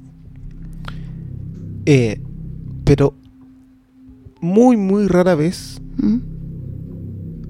le he visto una directora hacer más personajes femeninos que la protagonista. También. Estamos mal. Y, qué sé yo, yo mis personajes femeninos favoritos en historias de mujeres suelen estar escritos y dirigidos por hombres. Por hombre. Y las veces en que veo grandes personajes femeninos dirigidos por mujeres también están solos. Qué sé yo, eh, Mi vida sin mí, de la Isabel Coichet, que es un personaje de una mujer que descubre que tiene cáncer y se hace una li- un listado de cosas que ella tiene que hacer antes de morirse. Y decide dejarle la vida armada al resto, a su familia para que sigan viviendo su vida sin ella. Y es una cuestión que tú decís, esa película abre y tú tenés pena. O sea, es decir, pues, este personaje no termina esta cosa. Y claro, ella decide, por ejemplo, tener otro, tener una, otro amor y tener otro amante. Pero también decide que su marido se tiene que quedar con alguien que la reemplace a ella para que críe también a los hijos. Entonces, nada de eso lo hace explícito, excepto tener, tener finalmente un amor.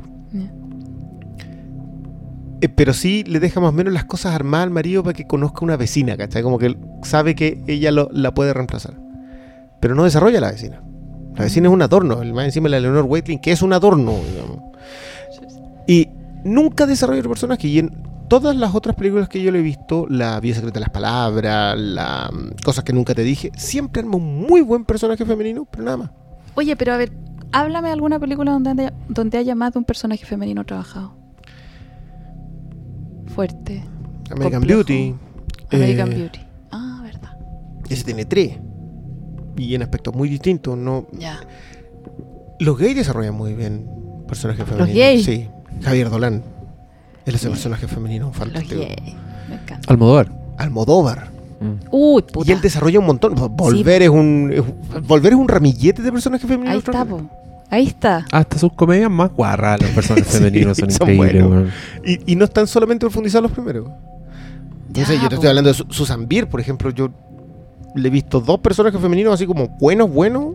Y ella es una tremenda directora. No vamos a hablar de Catherine Bigelow. Yo creo que jamás ha hecho un- No, no. nada. Ella, es un ella hombre. de hecho, sus personajes muy masculinos. En las mujeres. de Las mujeres, sí, claro. Son del- de, de ese Em, tipo de fortaleza. Angela Bassett, en Días En Extraños. Días extraños es un hombre, sí. ¿Es, Angela Bassett o es Juliette Lewis, que es una femme fatal así. Muy fatal? Sí, no, sí. Mejor lo que no, ha- no tiene personaje la Jane Campion. Igual. La- la- Sí. sí. pero siempre es ella, es una sola. Ah, no, po. En The Piano tiene las dos, pues tiene a la niña y tiene a la. Y tiene a. Oh. Ya, Jane Campion Top of- tiene y una Top serie- Top of the Lake, Top of the Lake. sí. Exactamente, justamente hablar de eso. Top of the Lake, esa tiene. De partida la protagonista es un tremendo personaje, pero el resto de los personajes femeninos también son buenos. La mamá de ella, la líder del culto, las mujeres que viven solas casi en. eh, que son víctimas también. Top of the Lake es una excelente serie. Mira, algunos la enfrentan como la True Detective de mujeres y es una falacia absoluta. Yo encuentro que- De partida porque True Detective no debería hacer referencia a nada. True Detective ya es un- una cosa muy alimentada de referencias, pero la gracia en Top of the Lake es que ya el personaje de Elizabeth Moss es un gran personaje, pero los personajes secundarios femeninos también son buenos. La niña, por ejemplo. Pero sabes que cuando tú me lo decís, yo de verdad que siento que hay, hay una... Obviamente porque son muy pocas las mujeres haciendo tele y haciendo cine, porque el espacio es muy pequeño. Claro. Pero ni en Selma, po, y Lava Durnay es una, es una activista prácticamente. Bueno, también va y hace un personaje que es más complicado todavía que, el, que es Martin Luther King, que era un. Al hombre le apodaban el conejo, no era. no, no era cualquier cosa. Entonces, los personajes femeninos que pasaban por la vida de él no eran, nu- nunca fueron fuertes. Entonces, Obviamente. pero sí, yo creo que los gays son los que mejor han hecho los personajes femeninos y que pueden hacer un ramillete de personajes femeninos. buenos. Gracias. De hecho, un gay que pronto nos meteremos de lleno a analizar eh, pers- personajes muy buenos en Six Feet Under. Ya, po, démosle. Ahora viene, yo po, quiero puro. 2017. ¿En Abrimos serio? temporada de Six Tengo Feet que Under. empezar a ver Empiezan Six a Feet verla Under. y... ¿Y cómo Oye, quieren hacer eso? ¿Y cómo la vamos a hacerla? Yo creo que vamos a tener que hacerle uno por temporada nomás. Un capítulo largo por temporada. Pucha, pero- Una temporada completa, un podcast. Temporada Y, y- y un hay que- podcast. y- Podcast de seis horas y media. perdón, van a tener que volver a ver porque yo acá. Sí, pues. Yo las voy a ver todas. O sea, yo voy a empezar en enero a hacer mi ¿Va a proyecto, mi proyecto Cata? 2017. Sí, pues. Ya. ¿Sí? Hagámoslo todo. Hagamos todo Six Feet Under. Weón, es proyecto que a mí 2017 me- verla, verla todos los días. Alan Ball es gay. Sí, Ah, what? po. Sí. Alan Ball, el creador. ¿Ya? Ah, pero si dijiste belleza americana y después dijiste a los gays No, pero, eh, pensé que no, no, no, no, no, había- no, no, no. Belleza Americana estaba tratando de citar un personaje, un- una película que tuviese varios personajes femeninos. Exacto. No, después me acordé de Dolan, que Ah. Dolan pff, Ah, sí, pues es súper gay. De hecho, ahí tenéis me refería a su cantidad pero de personajes ahí- femeninos, pero pero sí, es súper Pero gay. ahí tenéis por qué su. Pero me refiero que su obra también es súper Sí, gay. por pues, o sea, el David y The Six Feet Under una de las mejores parejas de la historia de televisión y son gay, ¿cachai? David con, con Sí. el policía. ¿Cómo se llama? Keith. Pero bueno, eso es parte del futuro. Ya, y yo creo que estamos listos acá. Sí. Oye, No. espérate, pero uno, no, que quiero... Por favor. No, no, no, no, no, no, no, no, iba a hablar de Six Feet Under. Uno por temporada no es como mucho, va a salir muy largo. La misma A- a diferencia la misma de- que tuvimos. La es la misma que tuvimos. Ya, a diferencia de esto. Hagámoslo cada tres capítulos. O hagámoslo cada un capítulo así. Cara raja ya. El Six Feet Under. No, ¿cómo le Hasta el pusieron? 2020. El. Sig Flimander. Six Flame Under. Six Flames Yo fue Under. así como, no. Six Flames Under. Uno por capítulo. Listo. Cortito, así. 40 No. minutos de, de podcast y lo Bueno, llenamos. jamás nos vamos a juntar todas las veces, quizás, no. no Claro, es que, es, que, es que una opción semanas, es hacerlo cada tres capítulos, pero juntarte y hacer dos horas. Dedicarle 40 minutos a cada capítulo. Que sería la duración del capítulo, que yo creo que ahí ya Esa deberíamos entrarse el comentario. Juntémonos, juntémonos, hacemos tres capítulos del tiro, pero yo los tiro de a uno nomás. Piloto. Comentario. Bueno. ¿Qué pasó? Oye, pero ¿Qué la pasó media este pega igual, capítulo? po, loco. Ay, que ahora nos vamos a poner flojos. Ahora vamos a sacar la vuelta. No. ¿No? No, uy, que no. Ya, Ok. palabra al cierre, señor. Pre- Usted ya es de la casa y vuelve. Eh, sí, yo, Sí. yo vivo acá. Eh, dormí al lado Gato Mayo. Invita a la gente a leer. Yo creo, yo honestamente estoy súper pesimista con este capítulo. Creo que nadie va a llegar a este punto. Porque los que vieron él deben ser 10, 10 personas. Y los que están dispuestos a discutir él a fondo deben ser dos personas. Bueno. Para Así que ustedes dos, Para ustedes, amigos, ustedes dos. si necesita orientación, busque a la Fer en Please. Facebook. En Facebook está mi nombre completo, Jennifer Vergara San Martín. Usted me busca, búsqueme así porque hay hartas Jennifer Vergaras. Sí, Jennifer Vergara San Martín. Eh, me puede escribir a mi email también, fbcortasanmartin.gmail.com com, Croners. cron, que antes yo decía cron. Eh, creo que eso es todo, porque quedamos en que no iba a dar mi número de teléfono. Ah, ya. Sí. Y, mi Twitter es ah, busque psicóloga Flimcast y voy a aparecer. Esto es, el- el- lo más importante de mi currículum es esto. ¿Dónde, ¿Dónde está ahí como psicóloga Flinkas? Lo que pasa es que puse en mi bio que no me mandaran de... Ya lo había expli- explicado, excepto por Flimcast. Entonces pongo que soy psicóloga, sale la palabra Flimcast, entonces Twitter Ah, dice, ya. esta es. Ya, bacán. Yes. Ahí la encuentran y todo bien. Y el amigo acá, arroba fílmico en Instagram, en Twitter, arroba guion bajo fílmico. Te cagaron con el... Sí, lo tiene, lo tiene como un instituto cinematográfico de Colombia. Y no, y no tuitean Deben hace como cuatro fome. años. Puta, que le quítenle la cuenta, por favor. Eventualmente voy a, voy a apelar a eso, porque se supone que tú puedes pedirla. Ah, la raja, Sí. po. Ya, no, para que no sea es que, firme. no es que tampoco sea tan importante, pero... Y en, Bueno. y en Facebook también está ahí en... Sí, también está como Ah, y Fílmico. fílmico.tv. Sí, señor, La tenemos paginita. Eh. La estamos esta- tratando de llenar con cosas. Esta, esta semana tienen que puro ir a, a buscar regalitos Oh, a esa tienda. no. Eh, está? Flims también el libro. No, es que sí, está Flims el libro, está. Estamos con Oscar, ya con eso ya pueden pasar a visitarnos nomás. ¿no? Sí, vayan. Es como, es como Cheers. Sí. Te entran ahí, conversación, buena onda, arte, por doquier. ¿Hay copete también? Les garantizo que van a, Eh, ah, les, después los viernes, después les doy. les garan- Perfecto. les garantizo que van a salir con una película. Sí. a mí por lo menos me es imposible. No, yo estoy cagado. Como, oh, voy a pasar a dejarle este one un sobre. Ahí sale con película. Entonces tengo plata, más encima. Sí, es un detalle. Qué Tan- tan- Eh, yo igual, quiero invitar a la gente a ver el. Sí, incluso por segunda vez. Yo, vayan a si es ver que llegaron el- hasta aquí ya la habían visto, véanla de nuevo. Vayan al Sí, cine. bueno. Yo estoy que la veo por tercera vez. Después de todas las weas que me hiciste darme cuenta. Sí. Ajá. Ay, eres tan bacán. Qué lindo. Qué lindo Eh, estas cosas que pasan. Yo me siento Ya. halagado. y La- Me invitan y más encima termino halagado. Qué lindo, hermoso. ¿Viste? Oye, yo el 25, como, si, como todos los años, voy a ver It's a Wonderful Life. Y si alguien apaña a verla, yo feliz hablaría de esa película. Pues en una de esas hago un monólogo. No, yo, yo- yo te lo he dicho, yo, yo no tengo película de Navidad. Mi película de Navidad es dormir. Eh, Excelente. No, Sí. tenéis que ver. Sí, no, no. Pero como, weón, No, es que yo tengo Es mi mira, ritual de Año Nuevo. Si tú loco, sabes que yo. La masa que declaró It's a Wonderful Life como la película de Navidad por excelencia, tiene razón. Sí, yo es- no te lo Es discuto. para verla en Navidad. Esa película, Sí, Porque tú tenías que entender. es Yo en Navidad llego a dormir. Si de verdad necesito dormir. sí sé, sí sé, pero... No, mira, el 26 Eh, me gusta me gusta el ritual del 25 de diciembre. de Yo lo película. tengo para el 1 de enero. Yo llego... Yo pongo la pandilla salvaje dos minutos para las dos. Ah, ¿sí? Sí. Todos los años, ¿no te has fijado? De hecho, como lo- Dos minutos para las 12. Es que. eh, O sea que la, gente se está abrazando y ahí en la pantalla y los pendejos culiados quemando escorpiones, sí, exactamente. Ya. Qué lindo, ¿no? Qué bonito. Invítame a pasar año nuevo a tu casa. Me encantó buen ritual, me encantó. Eh, inauguro todos los años con eso. Ya. Hermoso. Sí. No, yo el 25 clavado, creo que ya llevo como, como cuatro años haciéndolo. Ah, Que no es tanto, bueno. Voy a pero ver la película. es bonito. It's a Wonderful Life ¿No es, has visto una, It's a Wonderful Life? es una maravilla. Es una película que uno no puede creer que Pero- tenga más de... Tiene, esa weá tiene como 70, 70 años. de tener, 70 sí. años. Conche mi madre. Pero si yo dije en el primer Flimcast en el que estuve yo que yo no era buena para ver películas. Entonces yo tengo un, un hoyo enorme. Yo millones de películas. Acto fallido. ¿Cachai que lo más terrible es que este va a editar esa parte y va a terminar todos los flinkas tuyos con eso? El poder.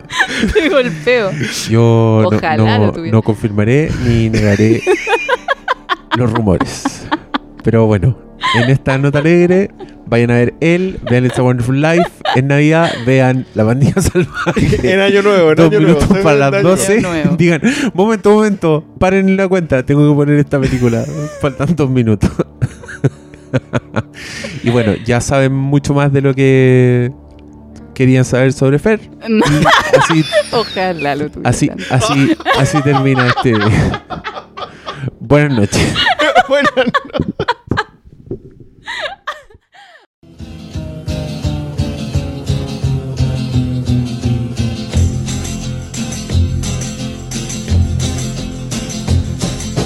You keep saying you've got something for me.